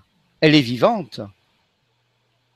Alors il faut aller autour du royaume de Gaïa, questionner ces faits, faits divers, faits d'été. Question, posons des questions. Des visiteurs d'autres espaces-temps viennent nous apporter des éléments. Tous ces lieux sont visités. Continuons. Alors là, ce soir, nous n'aurions pas le temps. Il pourrait faire une deuxième émission où je vous parlerai de l'expérience qui s'est faite alchimique. Donc, je vais passer, disons qu'il va y avoir à un moment donné. Je vais quand même vous donner des dates. Je ne peux pas rentrer dans le détail aujourd'hui. Si un jour nous avons le temps, nous pourrions faire une émission spéciale sur ce témoignage, qui est un témoignage humain ici. Mais restons dans le mythe pour l'instant. Le 24 mai 2001, à un endroit précis, déterminé en Provence, dans un endroit particulier, une conception va se faire, une conception particulière. Nous sommes dans un mythe, rappelez-vous, une conception spirituelle. C'est-à-dire, sur Terre, dans 3D, nous savons qu'il existe des conceptions matérielles. Un homme et une femme se rencontrent, créent un enfant. Mhm. Nous connaissons ça. Par contre, nous avons oublié que ce qui est en haut est comme ce qui est en bas, et ce qui est en bas est comme ce qui est en haut. C'est-à-dire qu'ici, il y a des conceptions sur Terre, il y a des conceptions ailleurs, dans l'implicite. S'il y a des conceptions dans l'explicite, alors dans l'implicite, il y a aussi des conceptions. On appellera cela des conceptions alchimiques spirituelles. Des énergies féminines et masculines vont se rencontrer et générer, grâce au gène de lumière et au génome céleste, la structure pour que puisse venir celle qui doit venir. Le 24 mai 2001, dans un endroit spécial en Provence, ce phénomène se passe dans des conditions très particulières. La conception est initialisée. La porte est ouverte. Le trou de verre s'ouvre. Le haut et le bas communiquent. Et la conception se fait. Mais elle ne peut pas se manifester. Son énergie est tellement énorme, colossale. Sa conscience est tellement vaste qu'aucune structure ici, dans le monde explicite, ne peut la recevoir sans demeurer vivante. Alors elle va rester dans le royaume implicite, avec possibilité de communiquer avec l'explicite, c'est-à-dire avec le monde 3D, donc à travers des personnes. Celle qui doit venir a commencé sa venue. 14 mois plus tard, 14 mois plus tard, comme les 14 morceaux du corps d'Osiris, une naissance va se faire. Où? Quand? Le 24 juillet 2002. Où? Théopolis, la cité des dieux. Le seul lieu capable de pouvoir mettre en scène cela. La naissance opère. C'est une naissance spirituelle. C'est l'enfant stellaire. Ce n'est pas un enfant terrestre. Il est d'essence spirituelle. Il est issu de la source directement. Un mystère insondable. Personne ne peut comprendre à quoi on a affaire, car celle qui doit venir est là. C'est un mystère dans un mystère. Mais c'est pas grave.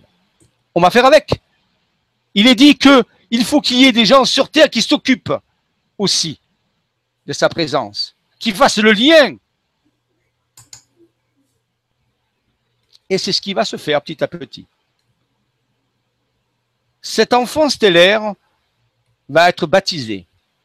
Baptisé avec un nom, bien sûr. Pas baptisé dans le, voilà, je veux dire, pas, un baptême chrétien, je veux dire, baptisé, c'est-à-dire au moins donner un nom, on va l'appeler, et je parlerai de ça dans une autre euh, vibra-conférence qui sera consacrée qu'à ça, mais au moins je vais donner son nom. Son premier nom va être Isa Dea. Isa Dea veut dire Isa. Ça vient de la rune Is, la première des runes qui est un axe, le rune de glace, Is. Oui. Ou Isa, qui veut dire semblable. Is. Dea, la déesse. Donc, Dea, Isa, Dea, la déesse de l'axe du nouvel axe, de la nouvelle direction.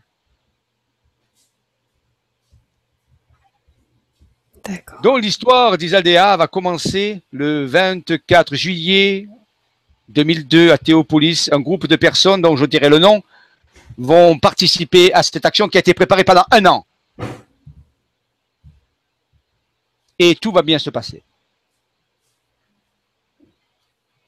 Continuons.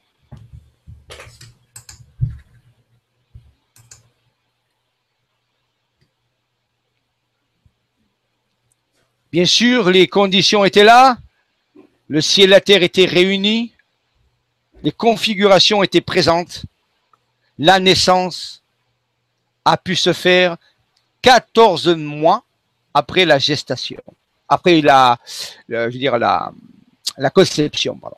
Mhm. Alors, vous direz, 14, c'est curieux parce que ça ressemble à, Osiris, les 14 morceaux du corps d'Osiris. Oui, je vous l'ai dit, je vous dis que des anciens mythes étaient codés comme ça. Ce nouveau mythe, pour le comprendre, il faut connaître les anciens mythes qui sont des histoires, qui sont des histoires de faits. Il fallait décrypter cela pour comprendre ce qui allait se passer. Vous direz d'accord, mais quel est le but? Continuons.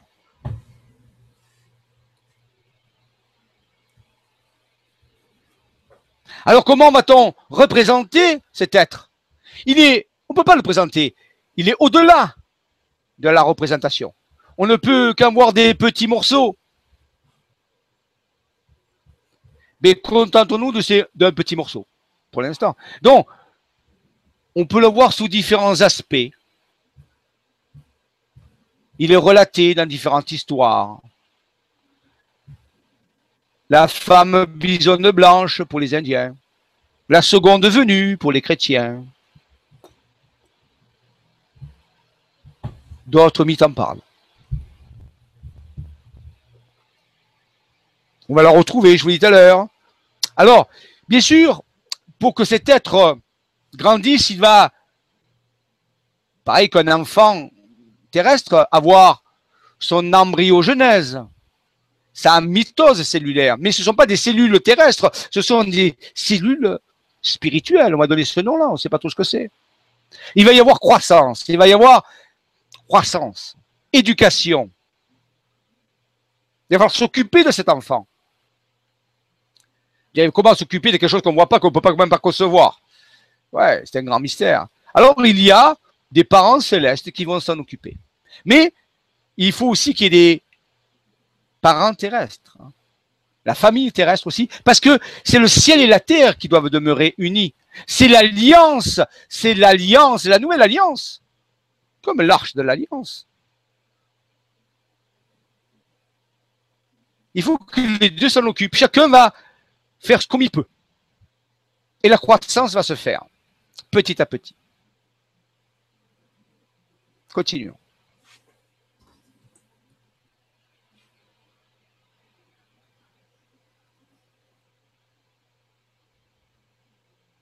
Je vais passer sous ces images, ces éléments pour les regarder, pour s'inspirer. Alors, peut-être qu'on peut avoir des images ou des visions d'anticipation. Peut-être qu'on peut la voir dans notre œil intérieur. On peut la voir apparaître sous différents aspects. Immaculée, celle qui vient. Qui est-elle? Quel est le motif de cette prophétie? Elle vient au moment où c'est la fin des temps, curieusement. C'est-à-dire qu'elle vient pour les nouveaux temps. Est-elle l'esprit des nouveaux temps? Est-ce que tout est accompli? Est-ce qu'en étudiant les mythes d'ici, d'Osiris et d'Isis et de Gebelunut, est-ce que le ciel et la terre font féconder un nouveau royaume? À travers l'étude ici des mythes égyptiens, se trouve sûrement cachée l'explication de cette prophétie moderne, des temps nouveaux. Il va, il va falloir nous apprendre à, voilà, on va arrêter deux secondes, Nora. Ici, vous avez la représentation de la fécondation d'Isis sous forme d'oiselle, d'hirondelle, par le phallus d'Osiris ressuscité, qui va donner après à gauche Horus qui est là. Alors curieusement, Horus est déjà là. Vous direz comment c'est pas possible puisqu'il n'est pas corné. oui, mais c'est un petit peu le pouvoir du mythe. Vous verrez en bas Thoth. Regardez, vous avez Thoth sous ces deux représentations. À gauche l'ibis, à droite le singe. Et, oui. Et entre les deux, les deux serpents, le cobra royal, l'œil intérieur. Si vous regardez ce sarcophage sur lequel est posé Osiris, on dirait l'arche de l'Alliance, les deux faucons ressemblant aux deux téraphènes de l'arche. Et in Arcadia ego, et je suis dans l'arche. C'est comme si le mythe d'Osiris et d'Isis était une anticipation de ce qui allait se passer à la fin des temps, comme un nouveau départ, une nouvelle naissance, après une mort et une résurrection, après une mort et une résurrection, initiatique bien sûr. La fin des temps est une mort initiatique, une fin à voir comme nous voyions avant, pour nous inviter à voir d'une façon différente, avec un nouvel œil. Nul mortel ne peut soulever mon voile et demeurer vivant. Et à droite, vous voyez celle qui porte sur sa tête la coupe. Ah, c'est pas Marie-Madeleine ici, c'est Nephthys, la sœur d'Isis. Mais où est Isis Je vous l'ai dit, elle est sous forme d'oiselle sur le phallus d'Osiris. Continuons.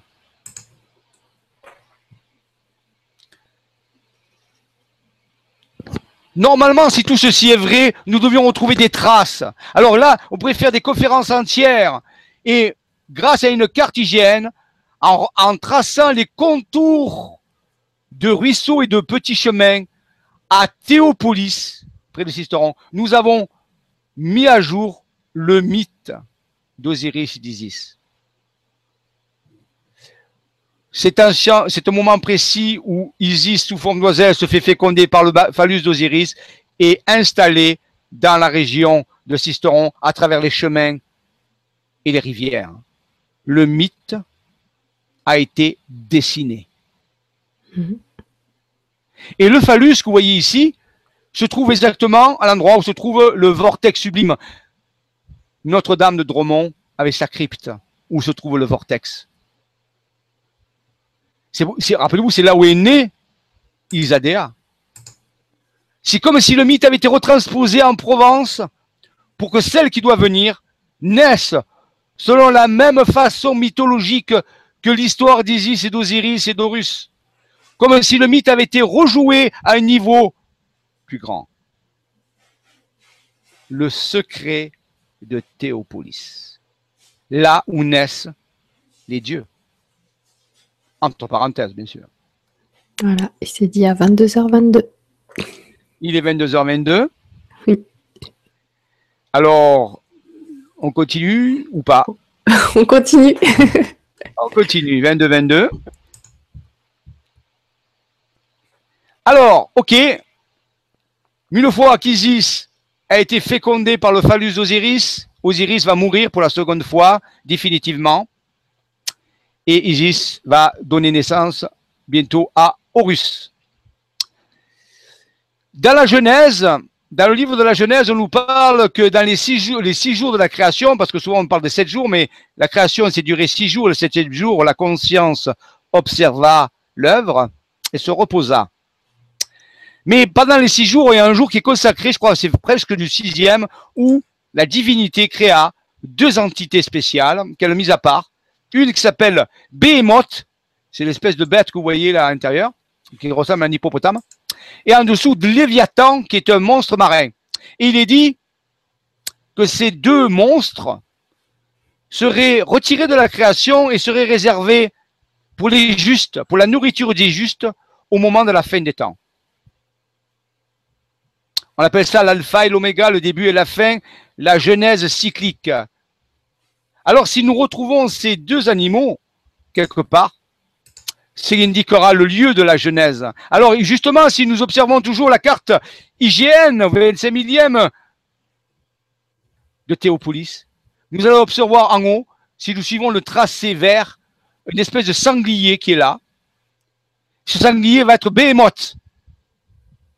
En dessous, nous allons voir, euh, c'est pas trop bien représenté là parce qu'on ne voit pas très bien, mais on le voit, le, ici le poisson, il y a un, poisson qui apparaît, c'est Behold ou alors Behemoth.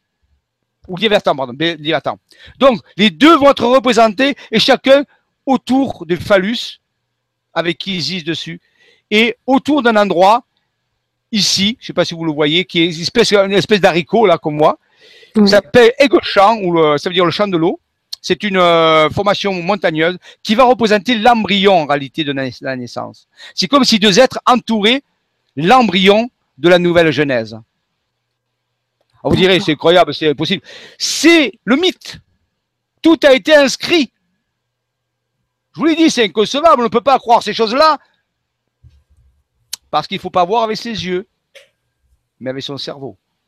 Et si votre cerveau n'est pas reconfiguré pour voir le mythe, vous ne pouvez pas le voir. Rappelez-vous, chez Nora, c'était une machine à découper l'espace-temps, ou alors la tête d'une entité. Oui. À vous de choisir. Chacun choisit sa réalité. Voilà. Alors, pour nous, le lieu avait été trouvé les conditions avaient été trouvées, l'événement avait commencé. Celle qui doit venir était en train de venir.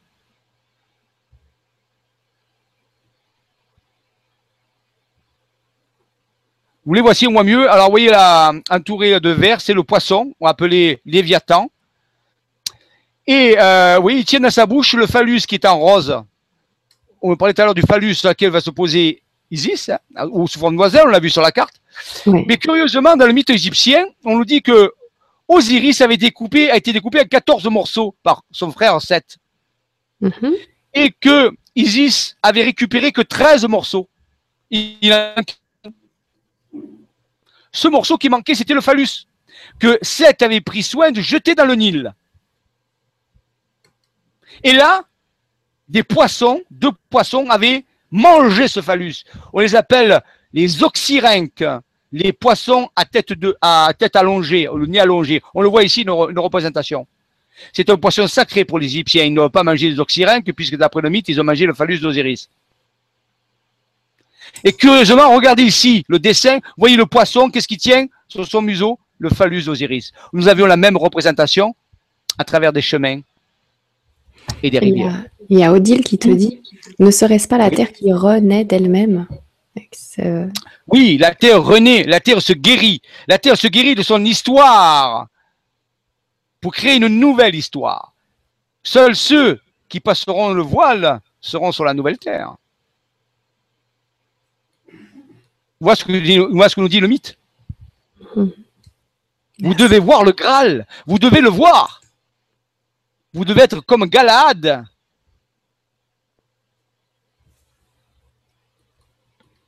Continuons. Voici l'oxyrhynque, le poisson. Je ne sais pas si vous vous rappelez, dans l'enquête sur Rennes-les-Bains, je vous avais dit de trouver cette cathédrale sur laquelle il y avait des brochets. Et quelqu'un l'avait trouvé. Notre-Dame des Pommiers assisteront. Curieusement, c'est là que se trouve tout ce lieu, cette terre du Saint Graal curieusement. Continuons.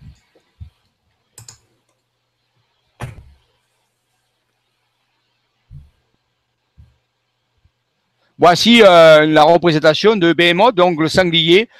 Rappelons-nous quand même que le sanglier, c'est l'emblème des Mérovingiens.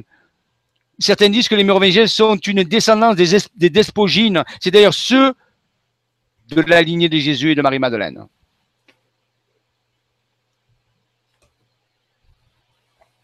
L'embryon, il est noté ici. Voilà, je vous rappelle encore le schéma du mythe et sa représentation sur la carte. C'est le lieu de genèse, c'est le lieu de la naissance. Le mythe ancien avait rejoint le mythe moderne. Mais là, ici, on nous montre Anubis, le dieu des morts, le frère d'Horus, qui prépare les morts, qui prépare à ceux qui doivent faire le passage le passage dans la nouvelle vision. Et Anubis, rappelons-nous, c'est un chien, c'est un chacal.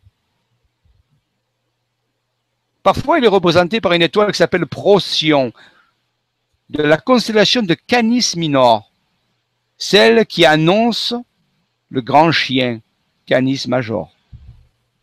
Mhm. Donc, il faut bien mourir pour voir Isis.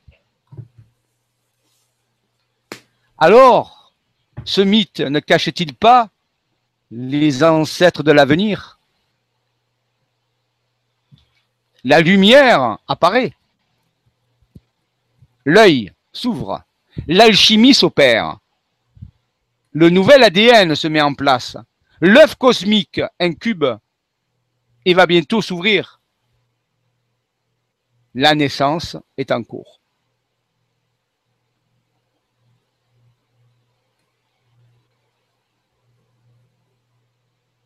Il faut que le mâle et la femelle s'unissent de nouveau en équilibre pour que la, nouvelle jeunesse se fasse. Les guerres sont finies. L'enfant apparaît. Le nouvel enfant. Le nouvel Horus. La nouvelle naissance. Arrête-toi deux secondes, aura ici Isis tient l'enfant et dit à Thoth, quelques mots et Thoth dit, éveille-toi, Horus, réjouis le cœur de ta mère Isis. Peut-être est-ce la nouvelle humanité, celle qui est amenée par celle qui doit venir.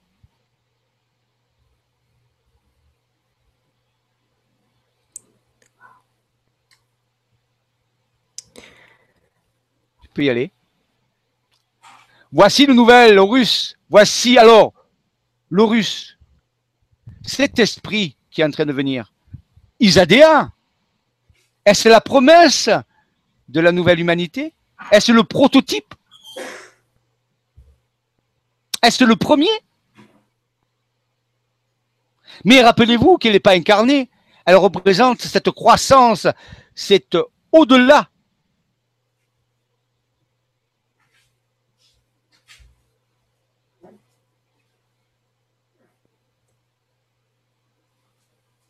l'activation des corps de lumière, la croissance, la passage, certains appellent ça l'ascension, serait-elle annoncée?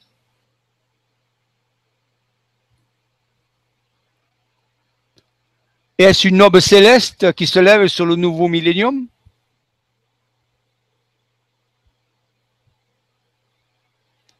Un point de lumière dans le cœur de Dieu? Que la lumière afflue dans le cœur des hommes. Et le voyage de l'énergie spirituelle se met en route. Isis nourrit l'initié par son sein. Mais on me dit, ça me rappelle quelque chose. Reviens, s'il te plaît. On voit Isis ici qui nourrit soit Horus, soit l'initié à son sein. Mais Isis, elle nourrit avec le lait mais le lait de quoi? De la voie lactée? Ah. On y revient. On y revient. Appelé aussi lait de la Vierge. Alors, suivons le voyage de l'énergie spirituelle. Elle nous ouvre la voie, mais rappelez-vous, il faut mourir pour renaître. Il ne faut pas mourir physiquement. Il faut mourir à cette ancienne façon de croire, de voir.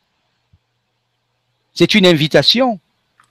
Provence, panthéon des dieux, des dieux sous forme de géométrie, des dieux qui mettent en scène des scénarios, de nouveaux scénarios, tout à fait différents des anciens. La page est tournée, la page se tourne. Des nouvelles pages sont à écrire. Étrange souvenir.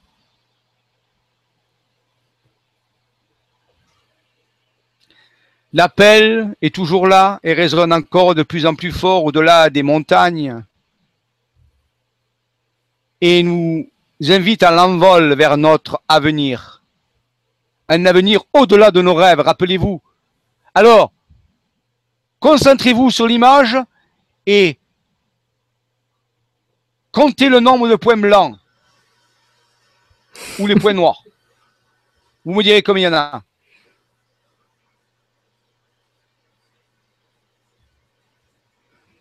Vous voyez ben, Ça dépend. C'est ça la mécanique quantique. De la qualité de votre regard dépend, dépend votre avenir. Partout où je regarde, c'est lumineux. Bravo. Continuons. Bon choix, c'était judicieux.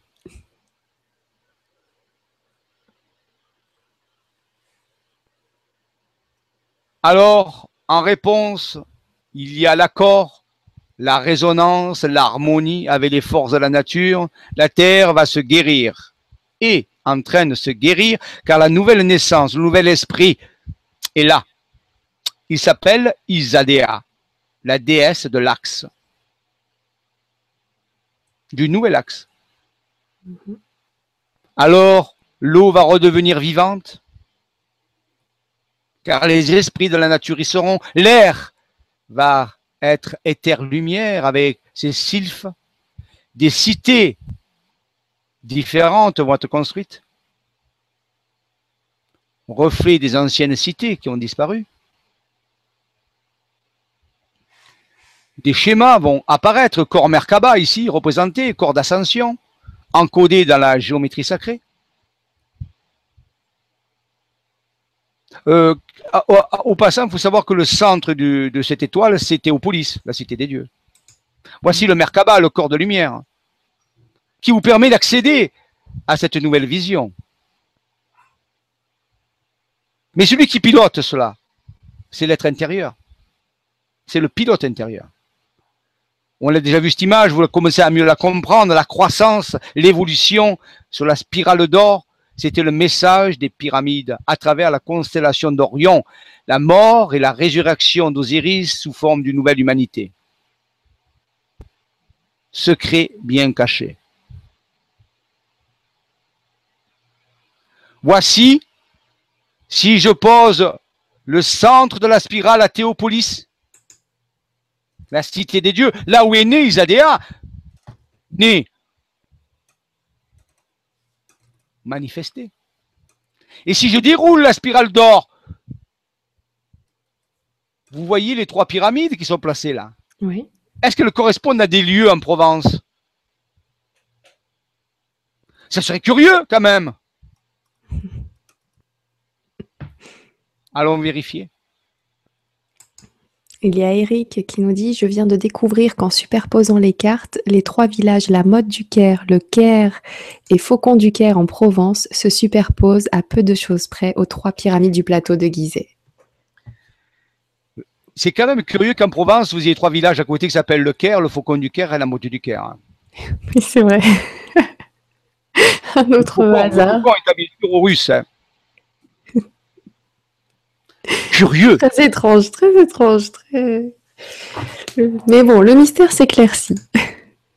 Petit à petit, pas à pas. Oui. Allons-y.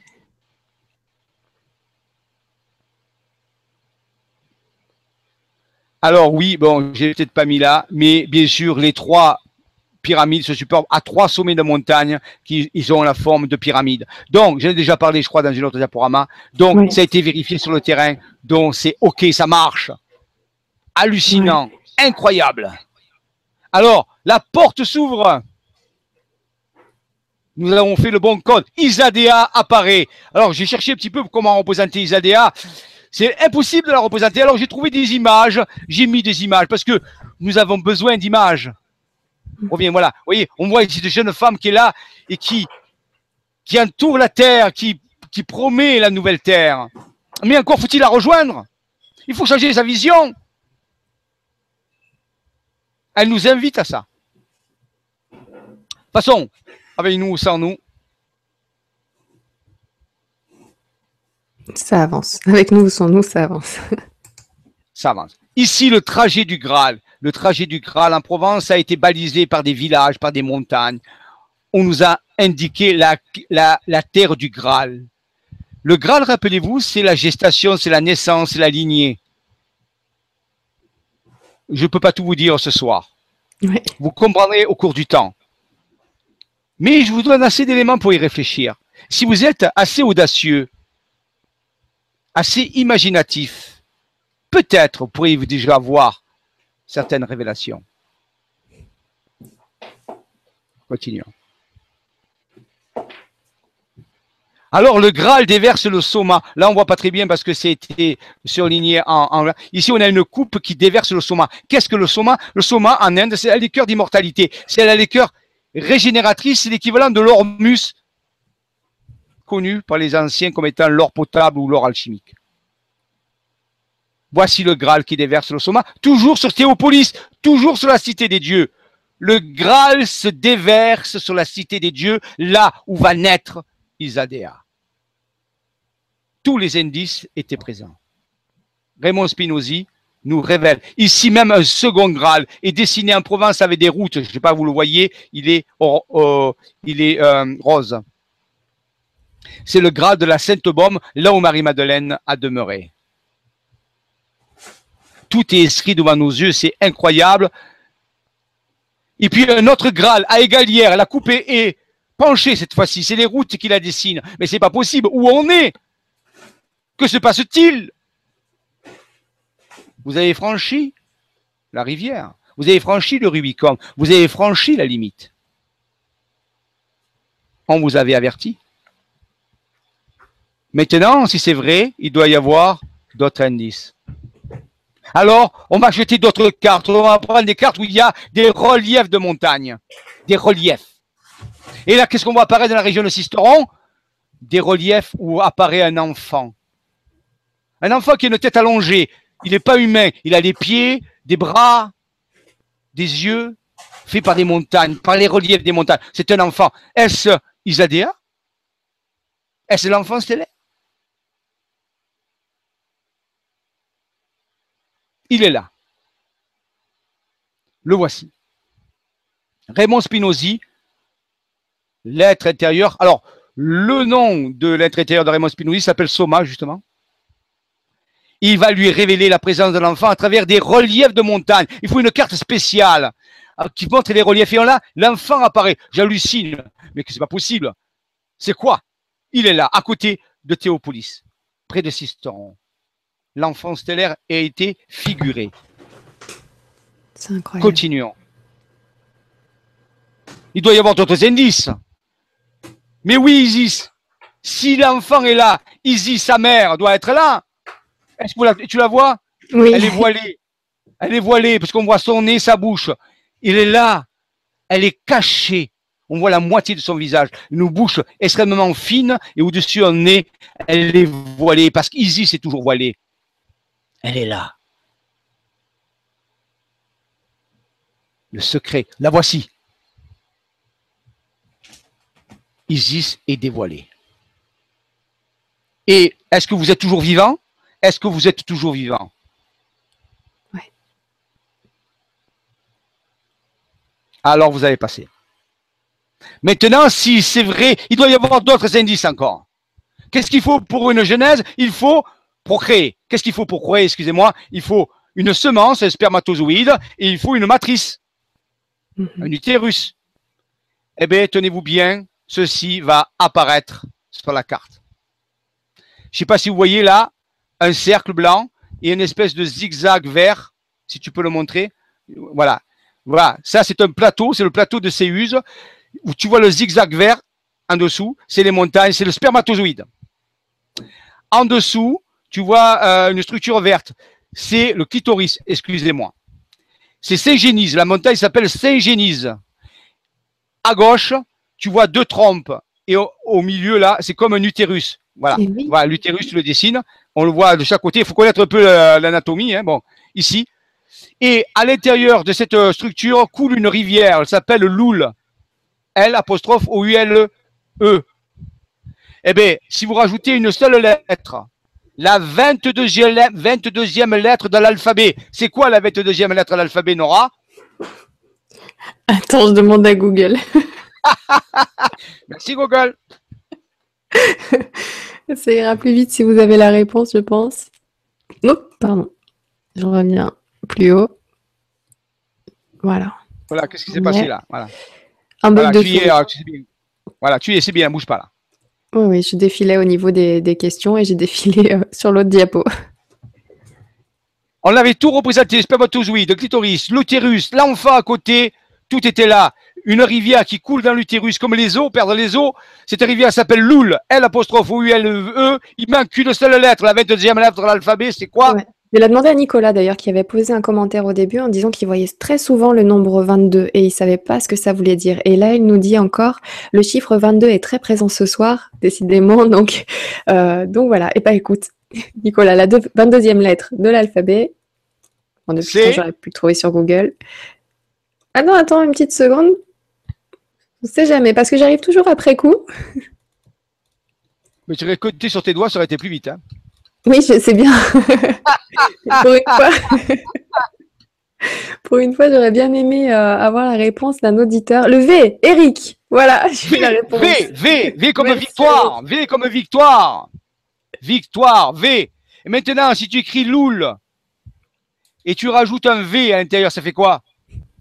Love. Love?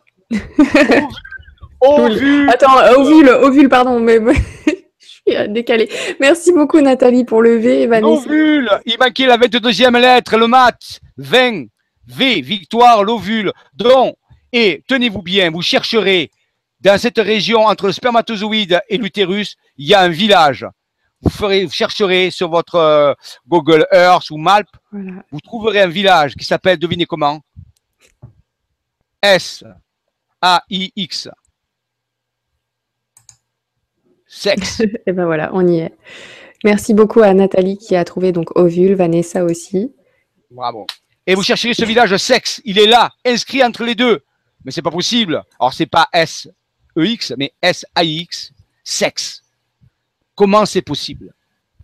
Tout était représenté dans la même région, au même endroit, avec une carte de relief montagneux cette fois-ci.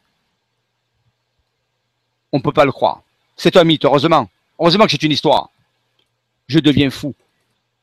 Ça fait beaucoup. Ça fait beaucoup. Continuons, presque fini pour l'instant. Il y a Vanessa d'ailleurs qui disait Is- Isadea égale 39 aussi. Ah, bravo, c'est bon les initiatives. Donc, si Isadéga égale 39, alors Dieu égale 39, donc Graal égale 39 et chien égale 39. Ça veut dire qu'Isadéga égale Dieu, égale Graal, égale chien, canis major. Mhm. C'est des mathématiques. Qu'est-ce que ça veut dire? Je vous laisserai le soin de méditer là-dessus. Continuons.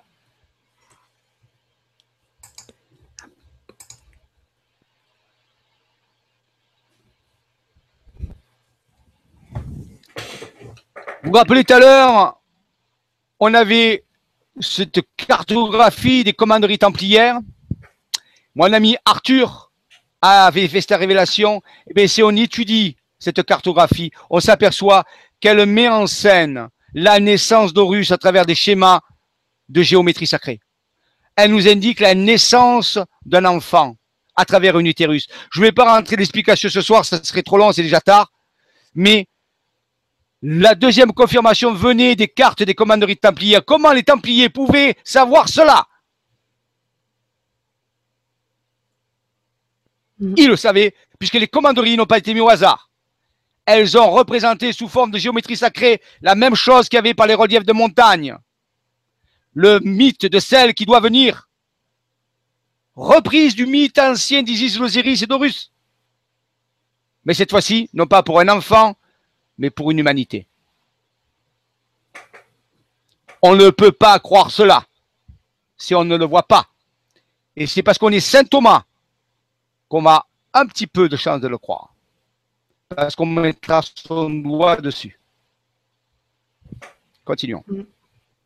Je fais un petit coucou à Myriam euh, qui euh, j'étais là en même temps à Myriam à se connecter, donc qui nous rejoint juste maintenant, mais qui nous fait un petit coucou et qui suivra le replay euh, ensuite.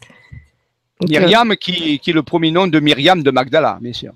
et ben voilà, bienvenue Myriam.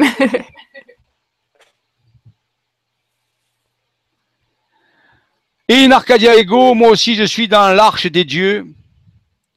Alors, une fois qu'on a exploré le sud-est et on peut partir vers le sud-ouest et Rennes-le-Château parce que pour que cette entité soit là, il lui faut un temple, un nouveau temple. Et ce temple, il lui faut des piliers. Il y aura deux piliers, un pilier dans le sud-est, Théopolis, et un pilier dans le sud-ouest, Rennes-le-Château.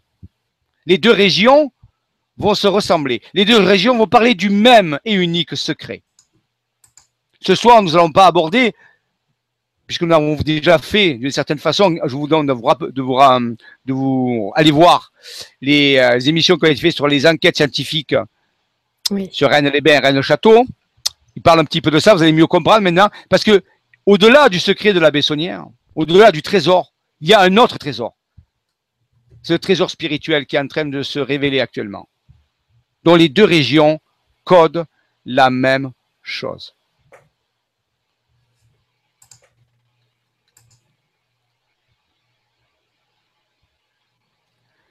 Alors, je ne vais pas rentrer dans trop d'explications ici, je vais simplement vous montrer ce que deux Anglais, qui euh, un qui s'appelle David Wood, qui a écrit un livre. Alors, si vous trouvez ce livre, achetez-le, il est en anglais. Il s'appelle Genesis, je l'ai montré tout à l'heure, le livre de la première révélation, un livre exceptionnel qui montre l'autre partie, l'autre lieu de Genèse, qui se trouve dans la vallée de l'Aude, avec tout son encodage de géométrie sacrée. Ce soir, il est trop tard pour en parler, mais je vous montre simplement les dessins qui existent, qui vont parler de ça, le vagin de Nut, le ventre de Nut, la genèse, c'est la même chose. Deux lieux pour une même naissance. Deux piliers pour un nouveau temple. Nous allons regarder ces photos simplement, comme ça. Voici, tout ceci est mis en scène. Je, c'est trop tard pour ce soir. Je, c'est pour expliquer tout cela. Mais je vous montre que ça existe. Est-ce que tu veux qu'on s'arrête là et qu'on reprenne d'ici? Donc, on était bientôt à la fin du fichier, mais euh, effectivement, si on peut répondre à quelques petites questions pour finir la soirée, ça serait bien.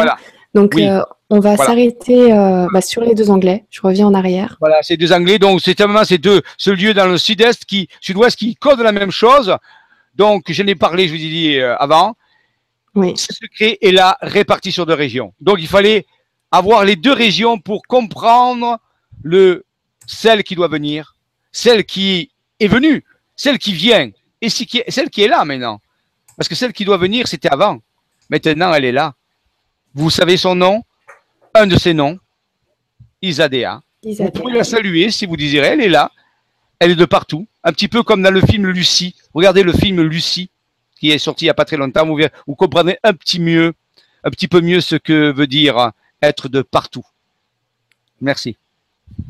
Merci beaucoup, merci, merci Jean-Michel, merci. C'était, c'était passionnant. C'était vraiment génial. Donc, c'est pas fini, mais c'est vrai que là, le temps euh, passe très vite. On en est déjà quasiment à trois heures. Donc, je te remercie pour la performance encore une fois. C'était, c'était quelque chose. Et, euh, on a passé vraiment une soirée géniale. Donc, on garde la suite pour, euh, pour plus tard. D'ailleurs, d'ailleurs, il y a Marie-Henriette qui te dit Cette vibra est meilleure que tous les thrillers que j'ai pu voir au cinéma. Passionnante, impossible de décrocher. Voilà, merci beaucoup, Marie-Henriette. Effectivement, c'était ça. Je disais plus rien, même à un moment. C'était, c'est juste incroyable tous ces liens, tous ces parallèles qu'on peut faire entre entre les cartes, euh, les, mythes, euh, l'histoire, euh, l'archéologie, enfin les, sites sacrés, et ainsi de suite. Ça fait beaucoup, ça fait beaucoup, et c'est vrai que grâce à toi, finalement, on arrive à, tout relier, petit à petit, petit à petit. On avance tout doucement et c'est vraiment, c'est merveilleux. Mais tu as bien fait de dire au départ, on va, y aller comme, euh, comme si c'était un mythe. D'ailleurs, euh, voilà, finalement, chacun, chacun décide ce qu'il veut faire de ces informations-là. Chacun va décider de pousser plus loin ou pas, de faire ses propres recherches ou pas. Parce que ce que j'aime bien avec toi, c'est que tu proposes souvent de réfléchir par soi-même et d'avancer. Donc, tu nous aides beaucoup à mettre le, pied à l'étrier et puis à, nous de galoper derrière.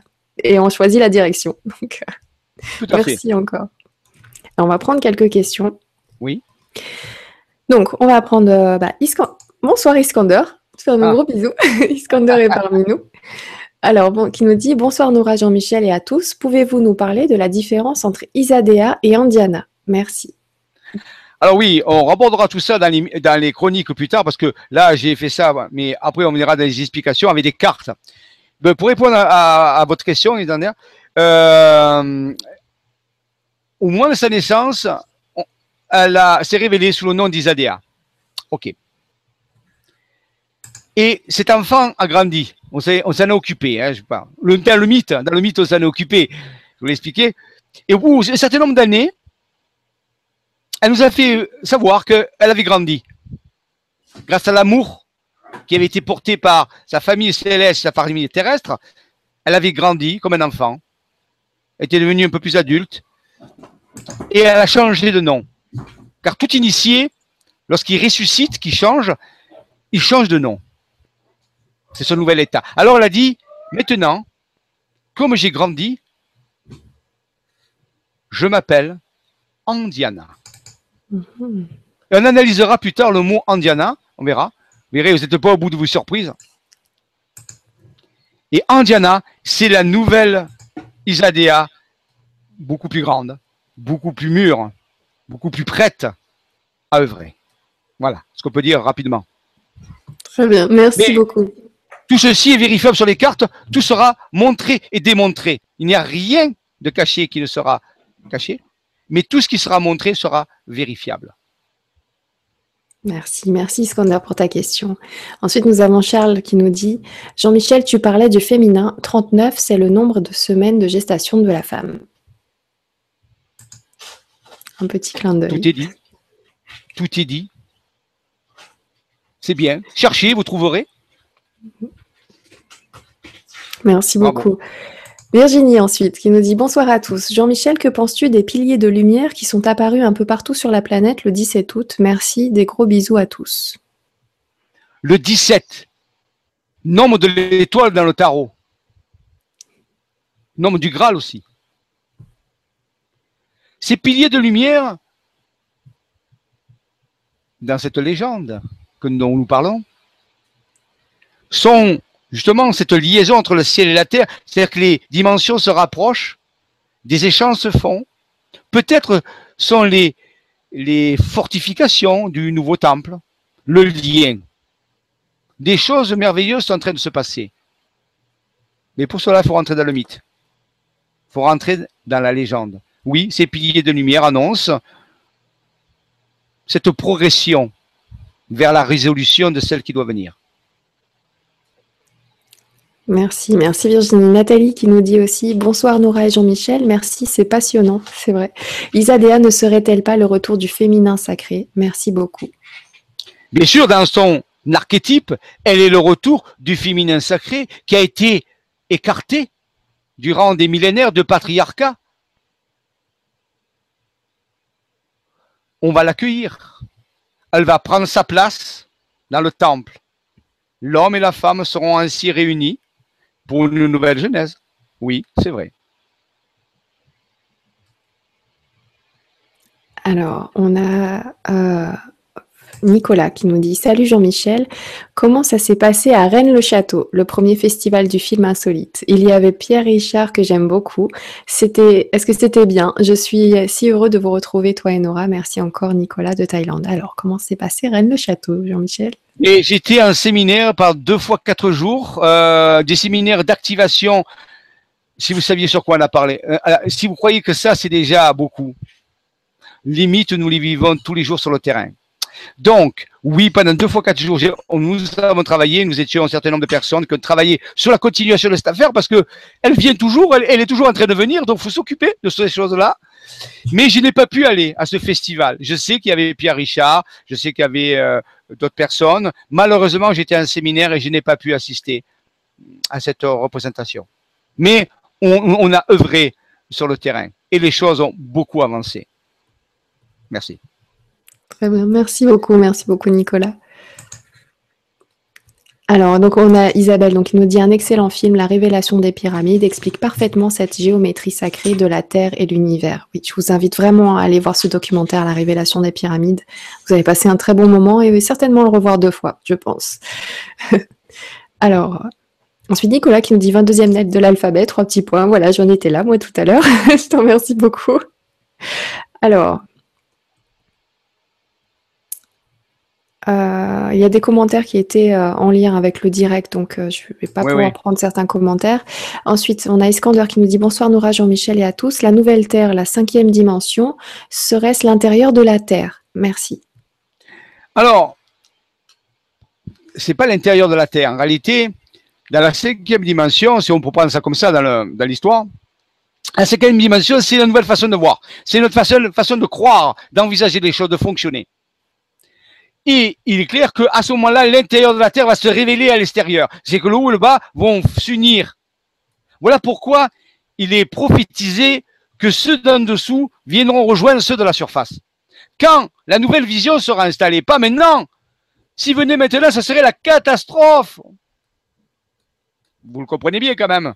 Entre nous, c'est déjà la pagaille. Donc, il faut que nous changions notre façon de voir. Nous installions la nouvelle façon de voir pour que ceux d'en dessous puissent venir et être accueillis correctement. Donc, non, ce n'est pas, c'est ceux de l'intérieur qui vont venir à l'extérieur dans la nouvelle dimension qui, elle, interpénètre tout. Aussi bien la surface de la Terre que l'intérieur, que l'espace. C'est une dimension délocalisée, bien sûr. Merci beaucoup. Merci Iskander pour ta question.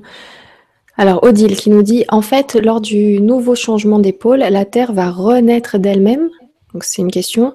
Et ce changement aura-t-il euh, un, enfin, aura lien lors de l'alignement des étoiles et des pyramides? Alors, alors, certains auteurs de euh, travaux actuellement que j'ai vus travaillent sur en expliquant que l'inversion magnétique des pôles va euh, s'accompagner d'un changement dimensionnel. C'est une euh, chose qui est envisagée, de ce qu'on appelle l'ascension, va être reliée à l'inversion des pôles et à d'autres phénomènes qui vont se rajouter. Maintenant, est-ce que l'alignement des pyramides va se faire avec les étoiles? Je ne sais pas. Je ne peux pas vous dire. Il faut savoir que l'alignement des, des, pyramides a été fait il y a plusieurs millénaires. Et donc, euh, la configuration du ciel n'était pas la même qu'à notre époque. Donc, les choses ont changé. Maintenant, est-ce que l'alignement de la Terre va changer Je ne sais pas. Donc, la deuxième réponse, je ne peux pas vous la dire. La première, simplement, je vous dire que euh, certains envisagent sérieusement que l'inversion du champ magnétique serait à l'origine du passage dimensionnel, ce qu'on appelle, certains appellent l'ascension euh, dimensionnelle. Oui. D'accord, merci beaucoup, merci Odile. Ensuite, Isabelle nous dit, le Graal n'est-il pas notre partie spirituelle? Bien sûr, notre partie spirituelle, nous devons enfanter, puisque le Graal c'est une lignée, nous devons enfanter de nous-mêmes à un autre niveau. Nous devons renaître. Comme Osiris est rené sous forme d'Horus. À travers une, on peut dire, procréation spirituelle, bien sûr. Merci. Bah, d'ailleurs, il y a Yannick qui nous dit, puisque c'est l'ego qui nous donne l'illusion de la séparation, si on se reconnecte à notre être intérieur, on se reconnecte à l'unité. On se reconnecte entre nous. Marie-Madeleine Isis, donc Marie-Madeleine-Isis, est la représentation, serait-elle la représentation de la source? Merci. Il y a tout un mystère autour, autour de l'étoile Sirius. Beaucoup de civilisations anciennes ont toujours voué un culte à cette étoile. Même les Dogons en parlent. Euh, il y a toujours, on l'appelle le soleil de minuit. C'est le soleil qui remplace notre soleil le soir. Donc il y a un mystère.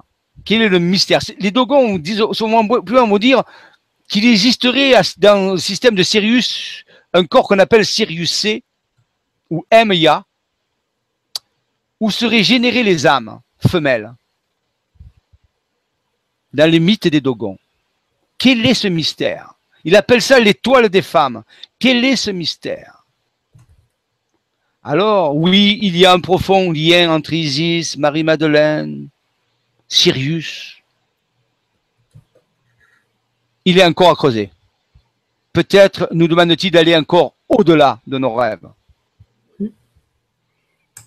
Merci, merci Yannick pour ta question. Il y a Elisabeth qui nous disait en début de soirée Bonsoir Nora et Jean-Michel, très heureuse de vous retrouver après ces petites vacances. Merci pour toutes ces belles énergies que nous repartageons tous ensemble. Elisabeth, merci beaucoup Elisabeth. Euh, il y a Odile qui nous dit Jean-Michel, je l'adore, passionnant. En effet, je confirme. Alors, je dire un truc, euh, Elisabeth. Oui. Il, elle, elle, Isa, bête. Bête, la maison, d'Isa, elle. Elle, c'est la divinité. Intéressant. Très intéressant, ce petit message euh, à la fin. un message qui date du début de la soirée, j'avais mis de côté. Alors, euh, on continue. Très mystérieux tout ça. on continue avec Nathalie qui nous dit C'est merveilleux Jean-Michel, je replonge à Prades en juillet. Merci de nous faire partager tout ceci. Merci beaucoup. Alors, euh, ah bah tiens, je retrouve euh, ah, la question de, de Nicolas qui nous dit le chiffre 22 a-t-il une signification particulière dans la géométrie sacrée ou dans un autre domaine? Je demande ça car c'est un chiffre que je vois partout tous les jours et comme je ne crois plus au hasard, je me demande ce que cela veut dire. Donc voilà. C'est un code, c'est un code, c'est un code. On pourrait parler du symbolisme du 22, il est nombreux dans le tarot, je vous dis c'est la dernière lame, c'est la lame finale. Euh, c'est le battleur qui a fini sa, quête, qui devient le, mat. Euh, le 22, euh, c'est un maître nombre en numérologie. C'est un nombre maître, 11, 22, 33. donc, il a différentes significations. c'est la 22e lettre de l'alphabet, c'est le V, la victoire. Donc, en réalité, on pourrait travailler là-dessus sur le 22 est, quand même très très puissant. Pour moi, 22, c'est Marie-Madeleine. Mon code 22, j'aime bien le 22 parce qu'il représente le 22 juillet en réalité Marie-Madeleine. Donc, mais on peut y mettre autre chose derrière, bien sûr. Très bien. Merci beaucoup. Merci pour la question. On a Charles qui nous dit Bonsoir Nora et Jean-Michel, très heureux de vous retrouver en direct pour une fois. Donc, le monde intérieur pourrait être considéré comme un monde parallèle puisque les mêmes lois quantiques de cohérence et de décohérence s'appliquent à celui-ci. Alors, il n'est pas parallèle. Les mondes parallèles sont des, mondes comme les nôtres, légèrement décalés en fréquence. Le monde intérieur est le monde implicite, c'est le, monde des causalités premières. C'est-à-dire qu'en réalité, il n'est pas parallèle, il est à l'intérieur. Il faut bien faire la différence. Donc ça, c'est très important. C'est pas un monde parallèle, c'est un monde à l'intérieur. Il est infini.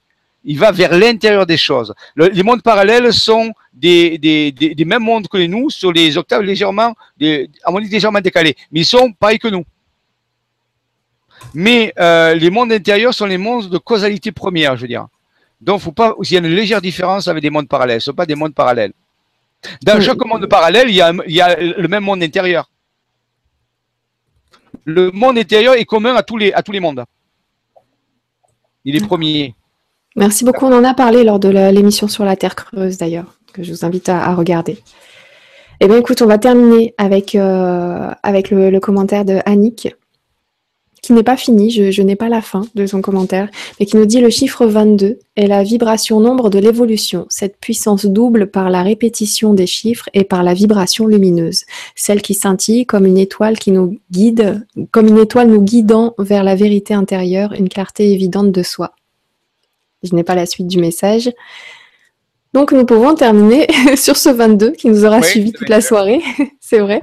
C'est euh, une jolie... Euh, un, joli exemple, par exemple, euh, là, au sujet de, la vibration du nombre 22, parce qu'il a plein, plein, plein de définitions, plein d'explications, ce nombre. Donc, merci beaucoup. Bon, bah, écoutez, moi, je vous remercie tous. Ah, il y avait quand même Nicolas qui nous disait, je viens de m'inscrire à l'atelier de demain soir. C'est à quelle heure, heure, de France, merci. ah, je, crois, je crois que c'est à minuit, non? Non. C'est pour voir votre motivation. Non, bien sûr, c'est pas Non, non, mais sinon, euh, bah, pourquoi pas Pourquoi pas Mais c'est vrai que comme c'est un cours, encore une émission, il faudrait qu'on en fasse une. D'ailleurs, on en parlait d'en faire une à 2 h du matin pour que ça corresponde aux 20 heures de direct ah au Canada. Il faut vraiment qu'on le fasse. Euh, sinon, euh, sinon, voilà, demain, ça sera à 19h. C'est un cours, donc il faut avoir l'esprit euh, bien réveillé, bien clair. Donc, on va commencer de 19h à 21h pour le premier cours et ses trois modules, et on passera de 20h à 22h pour le deuxième cours et ses trois modules beaucoup plus tard. donc, ça commencera en novembre pour le deuxième cours. Voilà, donc le premier cours, cours 1, ce sera cours 1, module 1, c'est demain, donc vendredi, vendredi 21 août de 19h à 21h. Là, on retrouve le 21 demain. On a fait le 22 aujourd'hui. voilà, donc euh, bah, merci beaucoup Nicolas de t'être inscrit à, ce cours. Donc euh, bah, je te dis à demain. Et pour tout le monde, je vous remercie de nous avoir rejoints aujourd'hui. Merci encore pour, euh, pour vos soutiens, pour vos messages. Comme je vous l'ai dit, donc je m'occupe de, tous les sites qui concernent la chaîne LGC2 Lumière sur les mystères de l'univers. Donc excusez-moi s'il y a un petit peu de délai pour les réponses. Euh, je, vous, ai dit euh, sur la page Facebook euh, ce qui allait arriver à la rentrée. Donc il y a encore de nouvelles émissions qui se préparent. Ça continue, ça va être passionnant. On va aborder un petit peu plein plein de sujets différents, plein de thèmes différents. Hein. On va toucher un peu au paranormal, tout ça. Il y a une nouvelle émission. Donc vous connaissez l'émission Vos vies intérieures avec Claire Thomas qui va revenir au mois d'octobre. Il me semble qu'on va reprendre cette émission là. Et, et donc vous allez pouvoir participer sur le plateau du direct entre guillemets avec nous.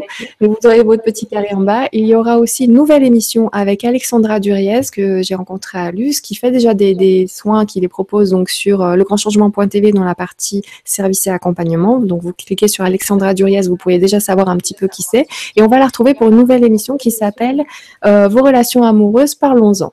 Voilà, on va utiliser un petit peu ces capacités pour, euh, pour vous aider si jamais vous avez des petits soucis à ce niveau-là. Donc non seulement tout le monde a son expérience, elle est très psychologue, mais en plus de ça, elle va pouvoir euh, utiliser les cartes ou euh, utiliser ses capacités pour vous éclairer un petit peu sur ce chemin-là. Donc, ça sera une nouvelle émission qu'on pourra partager ensemble pendant les directs, comme ce qu'on a fait avec Claire Thomas et avec vos vies intérieures. Euh, je vous invite à rejoindre la page Facebook de la chaîne pour pouvoir regarder un petit peu tout ce qui va vous attendre à la rentrée. Donc c'est LGC2TV ou alors passer par aussi le lien YouTube. Donc c'est c'est pareil, donc LGC 2 euh, TV et LGC TV 2 pour euh, la chaîne, euh, pour la page Facebook. Et vous allez pouvoir là accéder à ce qui va venir. Vous allez pouvoir être au courant de ce qui va venir parce que sur le grand changement.tv, je mets à jour à une semaine près, on va dire. Mais sur la page YouTube ou Facebook, vous allez avoir plus d'informations pour savoir ce qui va arriver les 3-4 mois qui arrivent. Donc c'est très intéressant, ça va être très passionnant. J'ai hâte de, poursuivre ces, ces, émissions. Et d'ailleurs, lundi, on va recevoir pour la première fois l'équipe de The The Believers. Excusez-moi pour mon anglais. je parle aussi bien anglais que russe, donc voilà. Euh, donc on va rejoindre, on va recevoir The Believers. Je vous ai mis un lien vers leur vidéo YouTube. Ils ont mis une vidéo en accès libre pour montrer un petit peu leur travail. Ils, euh, mènent en fait des enquêtes pour savoir euh, si une vie après la mort est possible. Donc ils vont aller sur des lieux un petit peu chargés, voilà, qui ont une histoire, comme comme par exemple Fougeray, le château de Fougeray. Euh, voilà, ils sont allés sur place euh, et ils ont fait, euh, ils ont mené des enquêtes et je trouve leurs enquêtes très très très sympas. Enfin, vraiment, j'adore cette équipe. Moi, je voilà, je suis, je suis fan de leur travail, donc j'ai hâte de les recevoir lundi pour savoir un petit peu, pour en savoir plus sur eux ce qu'ils ont appris, s'ils peuvent nous en dire plus. Et je vous invite à regarder donc cette vidéo en accès libre sur YouTube pour en savoir un petit peu plus et leur poser des questions pendant le direct avec moi lundi. Et sinon, je vous dis à demain pour le cours par vidéo proposé par Jean-Michel Raoux. Je vous remercie beaucoup de nous avoir suivis aujourd'hui euh, tous les deux et de vous connecter sur euh, cette chaîne LGC de Lumière sur les mystères de l'univers une chaîne de la web, la web TV, le grand changement.tv. Je vous remercie encore, j'ai du mal à vous lâcher. Hein. C'est la première, euh, j'ai pas envie de partir moi. Mais je te laisse le mot de la fin comme d'habitude, Jean-Michel, et merci à tout le monde. Au revoir. Merci. Et merci encore pour votre patience, pour votre entrée. Alors, nous fermons la. Il était une fois, Isadéa. Nous fermons le livre pour ce soir. Nous ouvrirons peut-être une autre fois pour aller plus loin. Je vous souhaite de faire un, bon sommeil. Peut-être qu'avant de vous endormir, vous pouvez envoyer une pensée vers Isadéa. Si le mythe vous a plu, vous pouvez y penser à elle, lui envoyer un, peu d'amour, qui sait. Voilà. Et puis, au revoir ce qui va se passer. Je vous remercie encore. Je vous souhaite une bonne soirée. À bientôt pour de nouvelles aventures.